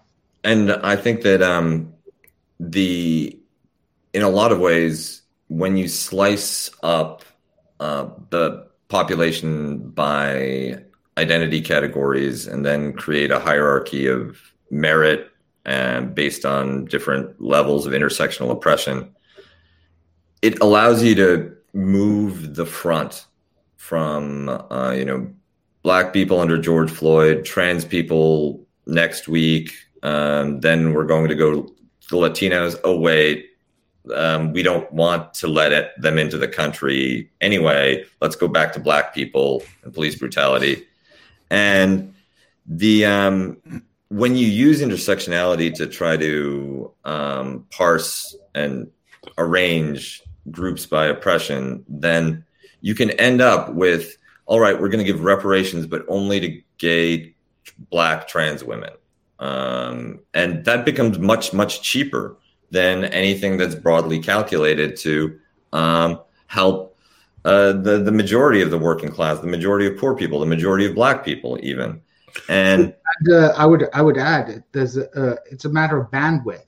These whole this culture war that is fought between the left and the right over issues like critical race theory or like reparations and things like that it eats up people's intellectual bandwidth so that we're permanently fighting a political struggle on as the left on issues that are kind of secondary to us. So you know like uh, people will try and get into a discussion over the relative merits and demerits of critical race theory, when in fact the debate has nothing to do with critical race theory. These, these people getting angry or like defending critical race theory, they don't know what it's about. They don't haven't really hmm. read anything about it, but it becomes a cultural signifier. So owning the libs, only the only the libs, or trying to fight back against the conservatives. And so you end up in this cultural war, which it mentally exhausts people and distracts the conversation from the conversations that we precisely need to have. And like what I say all the time is the only position that the left should be taking in these cultural wars is a position of conscientious objectors. So on issues like, for example, trans people serving in the military, you know, that's not something the left should oppose because it's a general issue of e- equality. But it's not somewhere where we should be deploying our bandwidth. Or celebrating. Right, celebrating. Yeah, right. It's like, you know, yeah, like obviously on a level of equality, everyone should be treated uh, on you know an equal level by the state. But like celebrating the fact that you can now you know you can now get killed by a black trans woman drone operator i mean great you know like it's good that any any victory against prejudice is a and in, uh, inequality uh, is a good one but you know let's not deploy our uh, our en- mental energies which are only finite in mm-hmm. certain directions let's not get dragged into a stupid debate uh, over whether we like critical race theory or not because that's not what the debate is about it's it purely a culture camp taking place between the two wings of the ruling class, uh, the, the liberal wing and the, the, the, conservative wing, which drags in elements of the, the left, which really, you know, should know better. And again, my position is not to say that there's no racial. There is a racial wealth gap, of course. The history. I mean, there's no question. You know, my question is my position is not to say that there's not a historical weight upon which racism and, dis, and, and discrimination has disadvantaged Black people. I agree with that. But one of the most, one of, in my opinion, one of the most valuable guests that we had on our show, and I would implore your audience to go back to that episode, was Preston Smith II, who has yeah, a book. I have the book right here. The book is called Racial Democracy in the Black Metropolis. I go back and check that out as much as possible. Housing policy in post-war Chicago. And what is important about Preston's book is that he comes up with a, a uh, with a formulation to explain two basic trends in black political thought. One is called racial democracy, and one is called social democracy. And what I appreciate about Preston Smith is that he does something that's very important. Is that if you're a student of black political history, you will be told uh, and I gave Kuba a book about about black nationalism. I don't know if he's been had a chance to read any of it, but you'll be told that one of the dividing points in black thought is between integration and, and racial separatism. In other words, there are black people or black nationalists who would say we were better when we had our own schools, our own businesses. It was when we integrated with the white people that everything fell apart. When we had our own communities and we were separate, things were better off. This is a a, a theme that exists in black thought. And then you and then the, then the perception is that you had the integrationists who said it would be better if we got in and we work with white people. And the integrationists sold out because they wanted to be white. This is a narrative that exists. I'm not saying i agree with any of this at all. I disagree with that perception at all. But what is fascinating about preston smith's book is that he collapses that dichotomy and he says it doesn't matter. He says why it doesn't matter is that the thing that is similar between the racial separatist black nationalist and the integrationists is that they both agreed on what was called racial democracy. And racial democracy is basically a way to say race first politics and policy. In other words, they believed in arguing with the ruling class that we need politics and policy rooted in the condition of Black people, separate from the rest of society, to address the issues of Black people. And what Preston Smith demonstrates in his book is that there was a time in Black political history when Black people asked for social democracy, which was a politics that was class based on working class and poor black people that benefited all working class and poor people. And that was based on the belief that if you do policy that's good for working class and poor people, black people will disproportionately benefit. And it's better to do social democracy. That politics was popular before the World War II era, and it was neutralized not by McCarthyism for your audience, McCarthyism was a period after World War II that basically communism was attacked in the American ruling class. So that populism, that po- politics lost lost sway. So racial democracy or race first politics becomes the normative disposition of black politics, regardless if it's the black nationalist separatists or the integrationists from the 50s onward. And what Preston Smith demonstrates is that the direct consequence of that is that an elite tier of black people get all the benefits, and the majority of black people who are working class and poor get ground to dust. And I, I want to jump uh, on that because race first politics has also been the dominant uh, framework for a lot of white politics in the United States. The um, from the antebellum era and the institution of slavery to Jim Crow to redlining to um, stripping um, black veterans of GI Bill benefits to the war on drugs to welfare reform, a lot of white politics has been based around treating um, the black community as a separate entity um, with a different set of rules that apply and a different set of kind of needs and conditions and maintaining that barrier between which um, which Kuba is just eloquently elaborating a theme that Jason knows that I have we have on the show all the time that black politics is what Jason the politics of containment. containment. Mm-hmm. And the um, and I think that um, you know white supremacy um, has been uh, inscribed in a lot of institutions and a lot of um, legal processes of the administration of the country because of that race first white politics. Um, well, understand, think about and, it logically, right? If all black people are one people, and we've created a politics where we have an elite that we can negotiate the rest of the 42 million about, doesn't it become easy to dispose of them all in one garbage can and say, got it?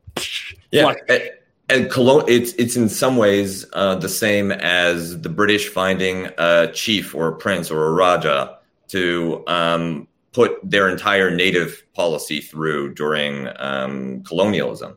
But I also want to bring up the um, uh, the identity politics side from the white perspective, which is white people whiteness is bullshit.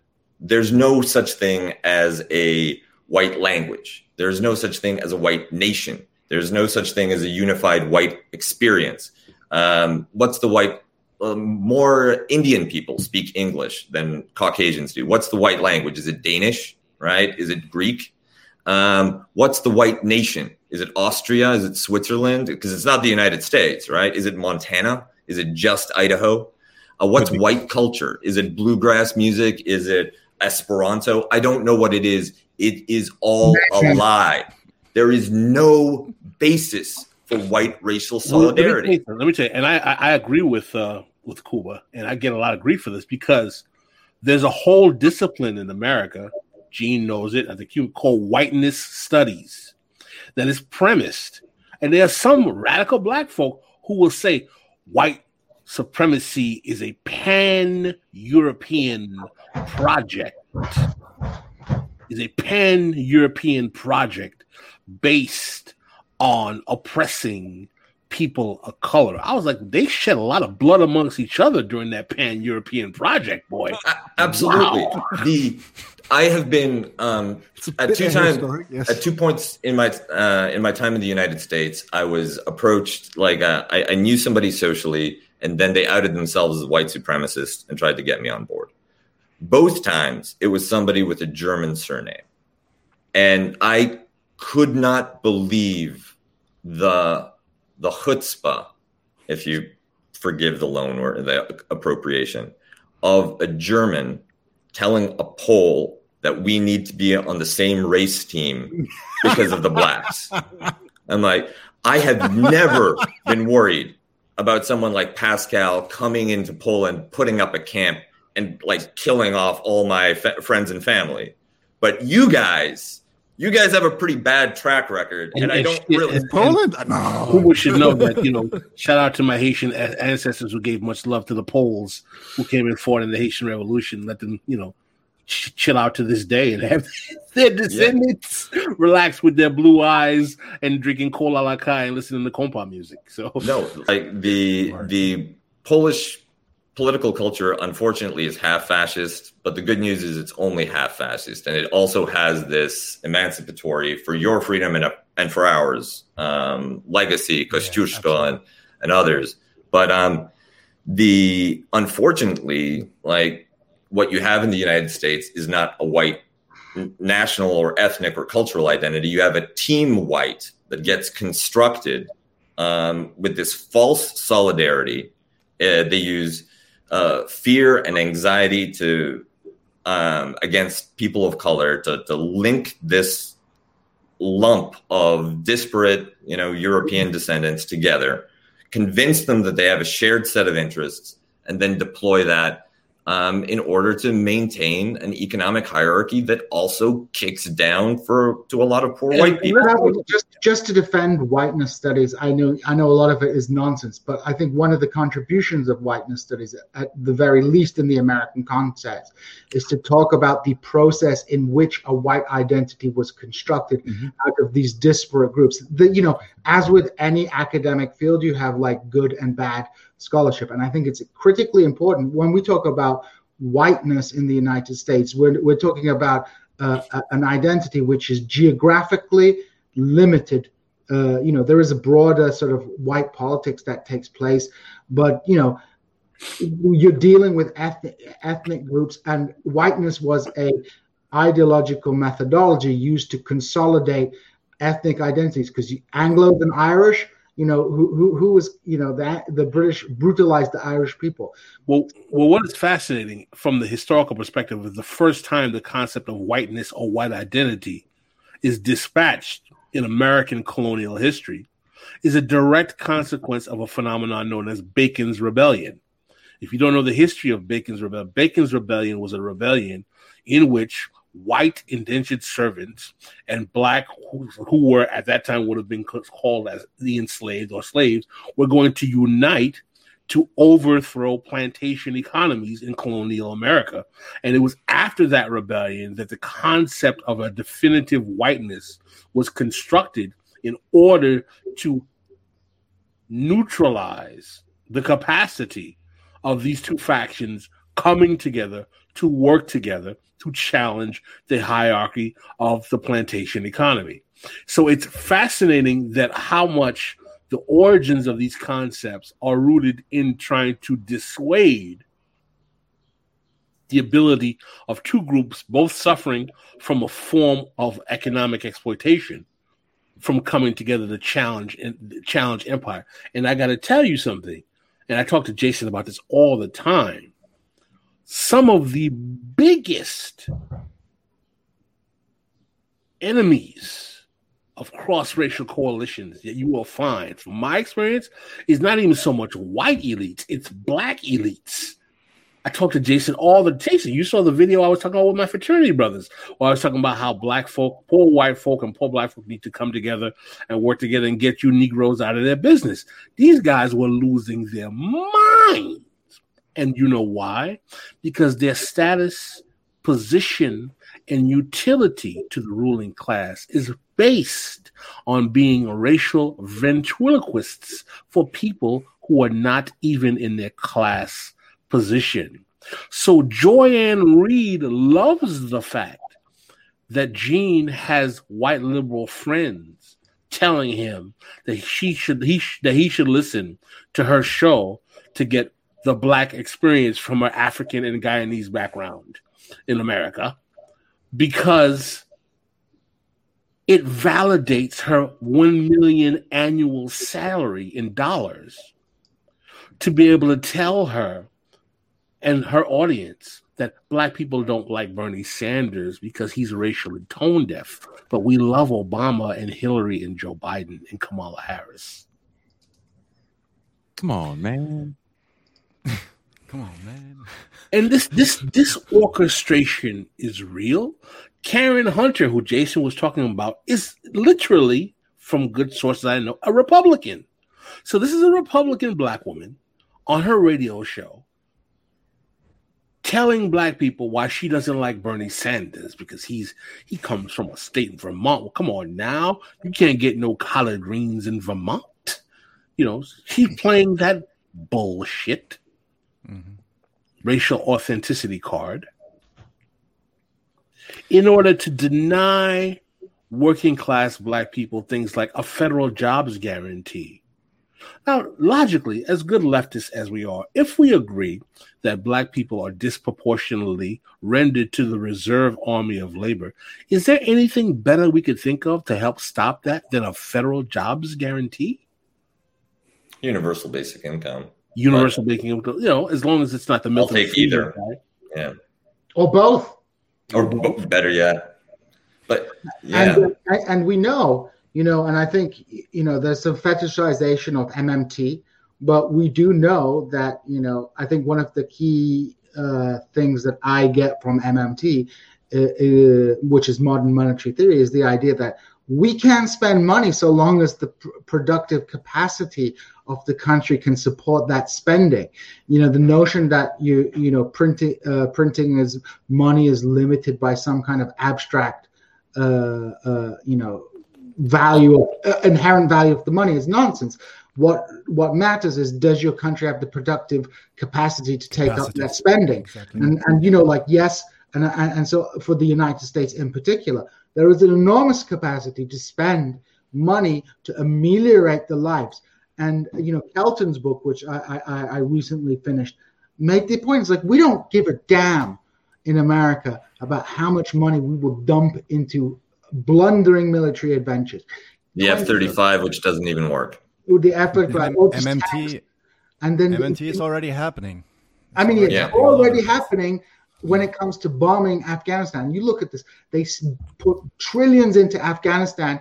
They're leaving, and the Taliban's coming back right now. Like this morning, you know, the Taliban is seizing more and more ter- territory.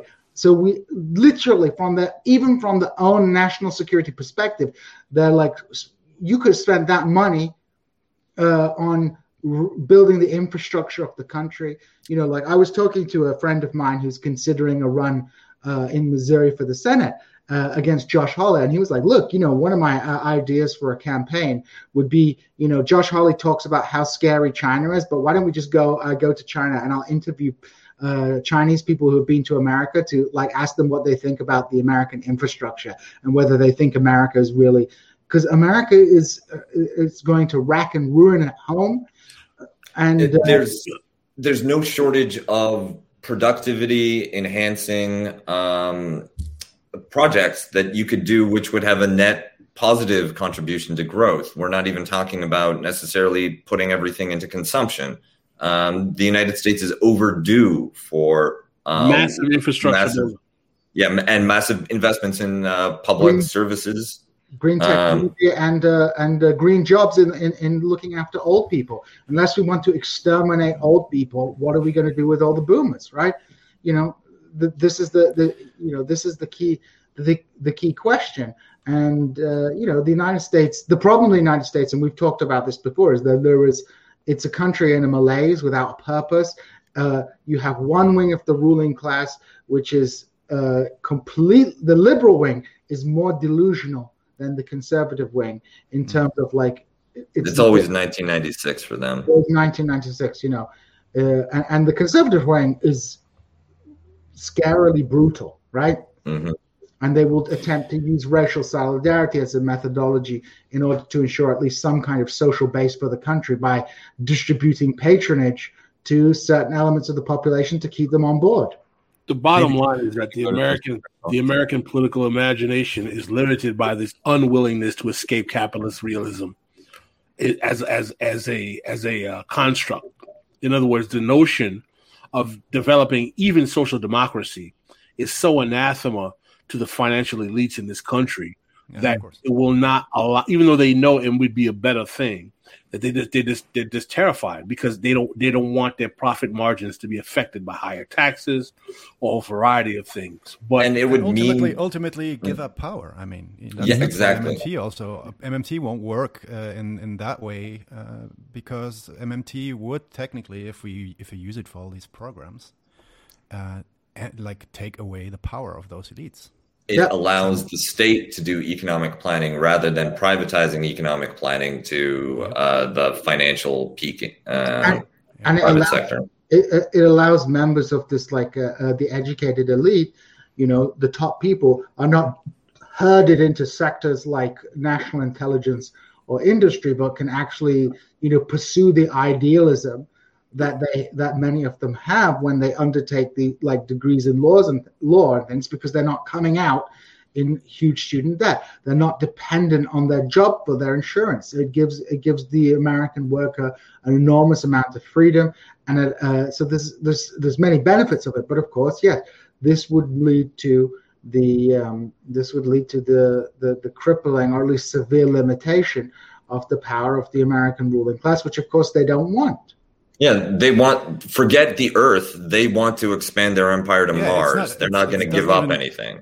and it doesn't even have to be necessarily rational in the sense that it's it's- connected to a bottom line. Like it's just it's just the power that they don't want to give up. I think, and at a certain point, um, And to a certain that's what matters. And actually, one of the insidious things in uh, that that can happen under capitalism, even in social democracies, is that the upper middle class, sort of PMC uh, layer,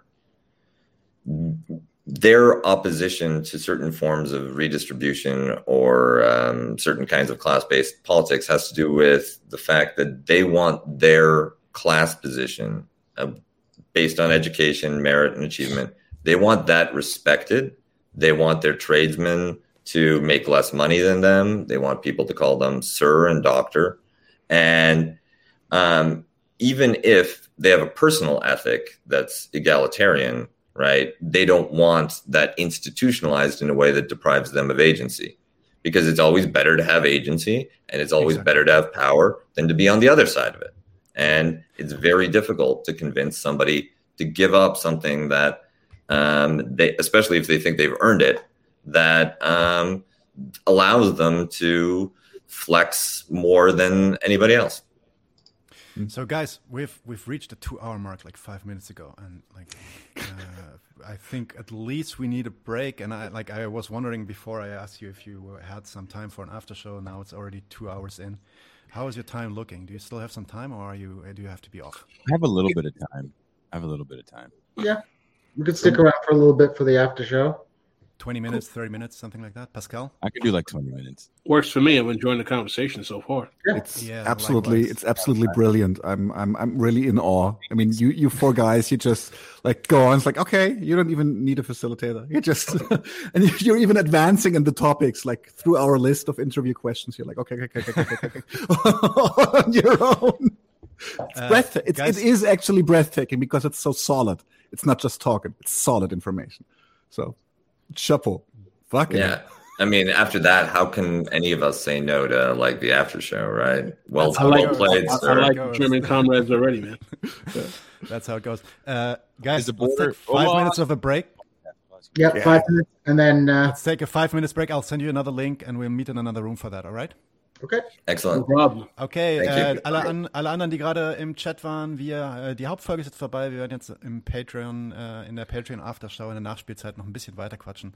Aber so des, den wichtigsten Kram habt ihr jetzt mitbekommen. Insofern. Na, wobei, jetzt kommt der richtig wichtige Kram, aber den kriegt ihr nur, wenn ihr Patreon werdet. Genau, der richtig wichtige Kram, den kriegt ihr dann, wenn ihr Patreon werdet. Genau. Okay, Leute, wir, äh, äh, äh, Jason, I took your line. Äh, wir sind out.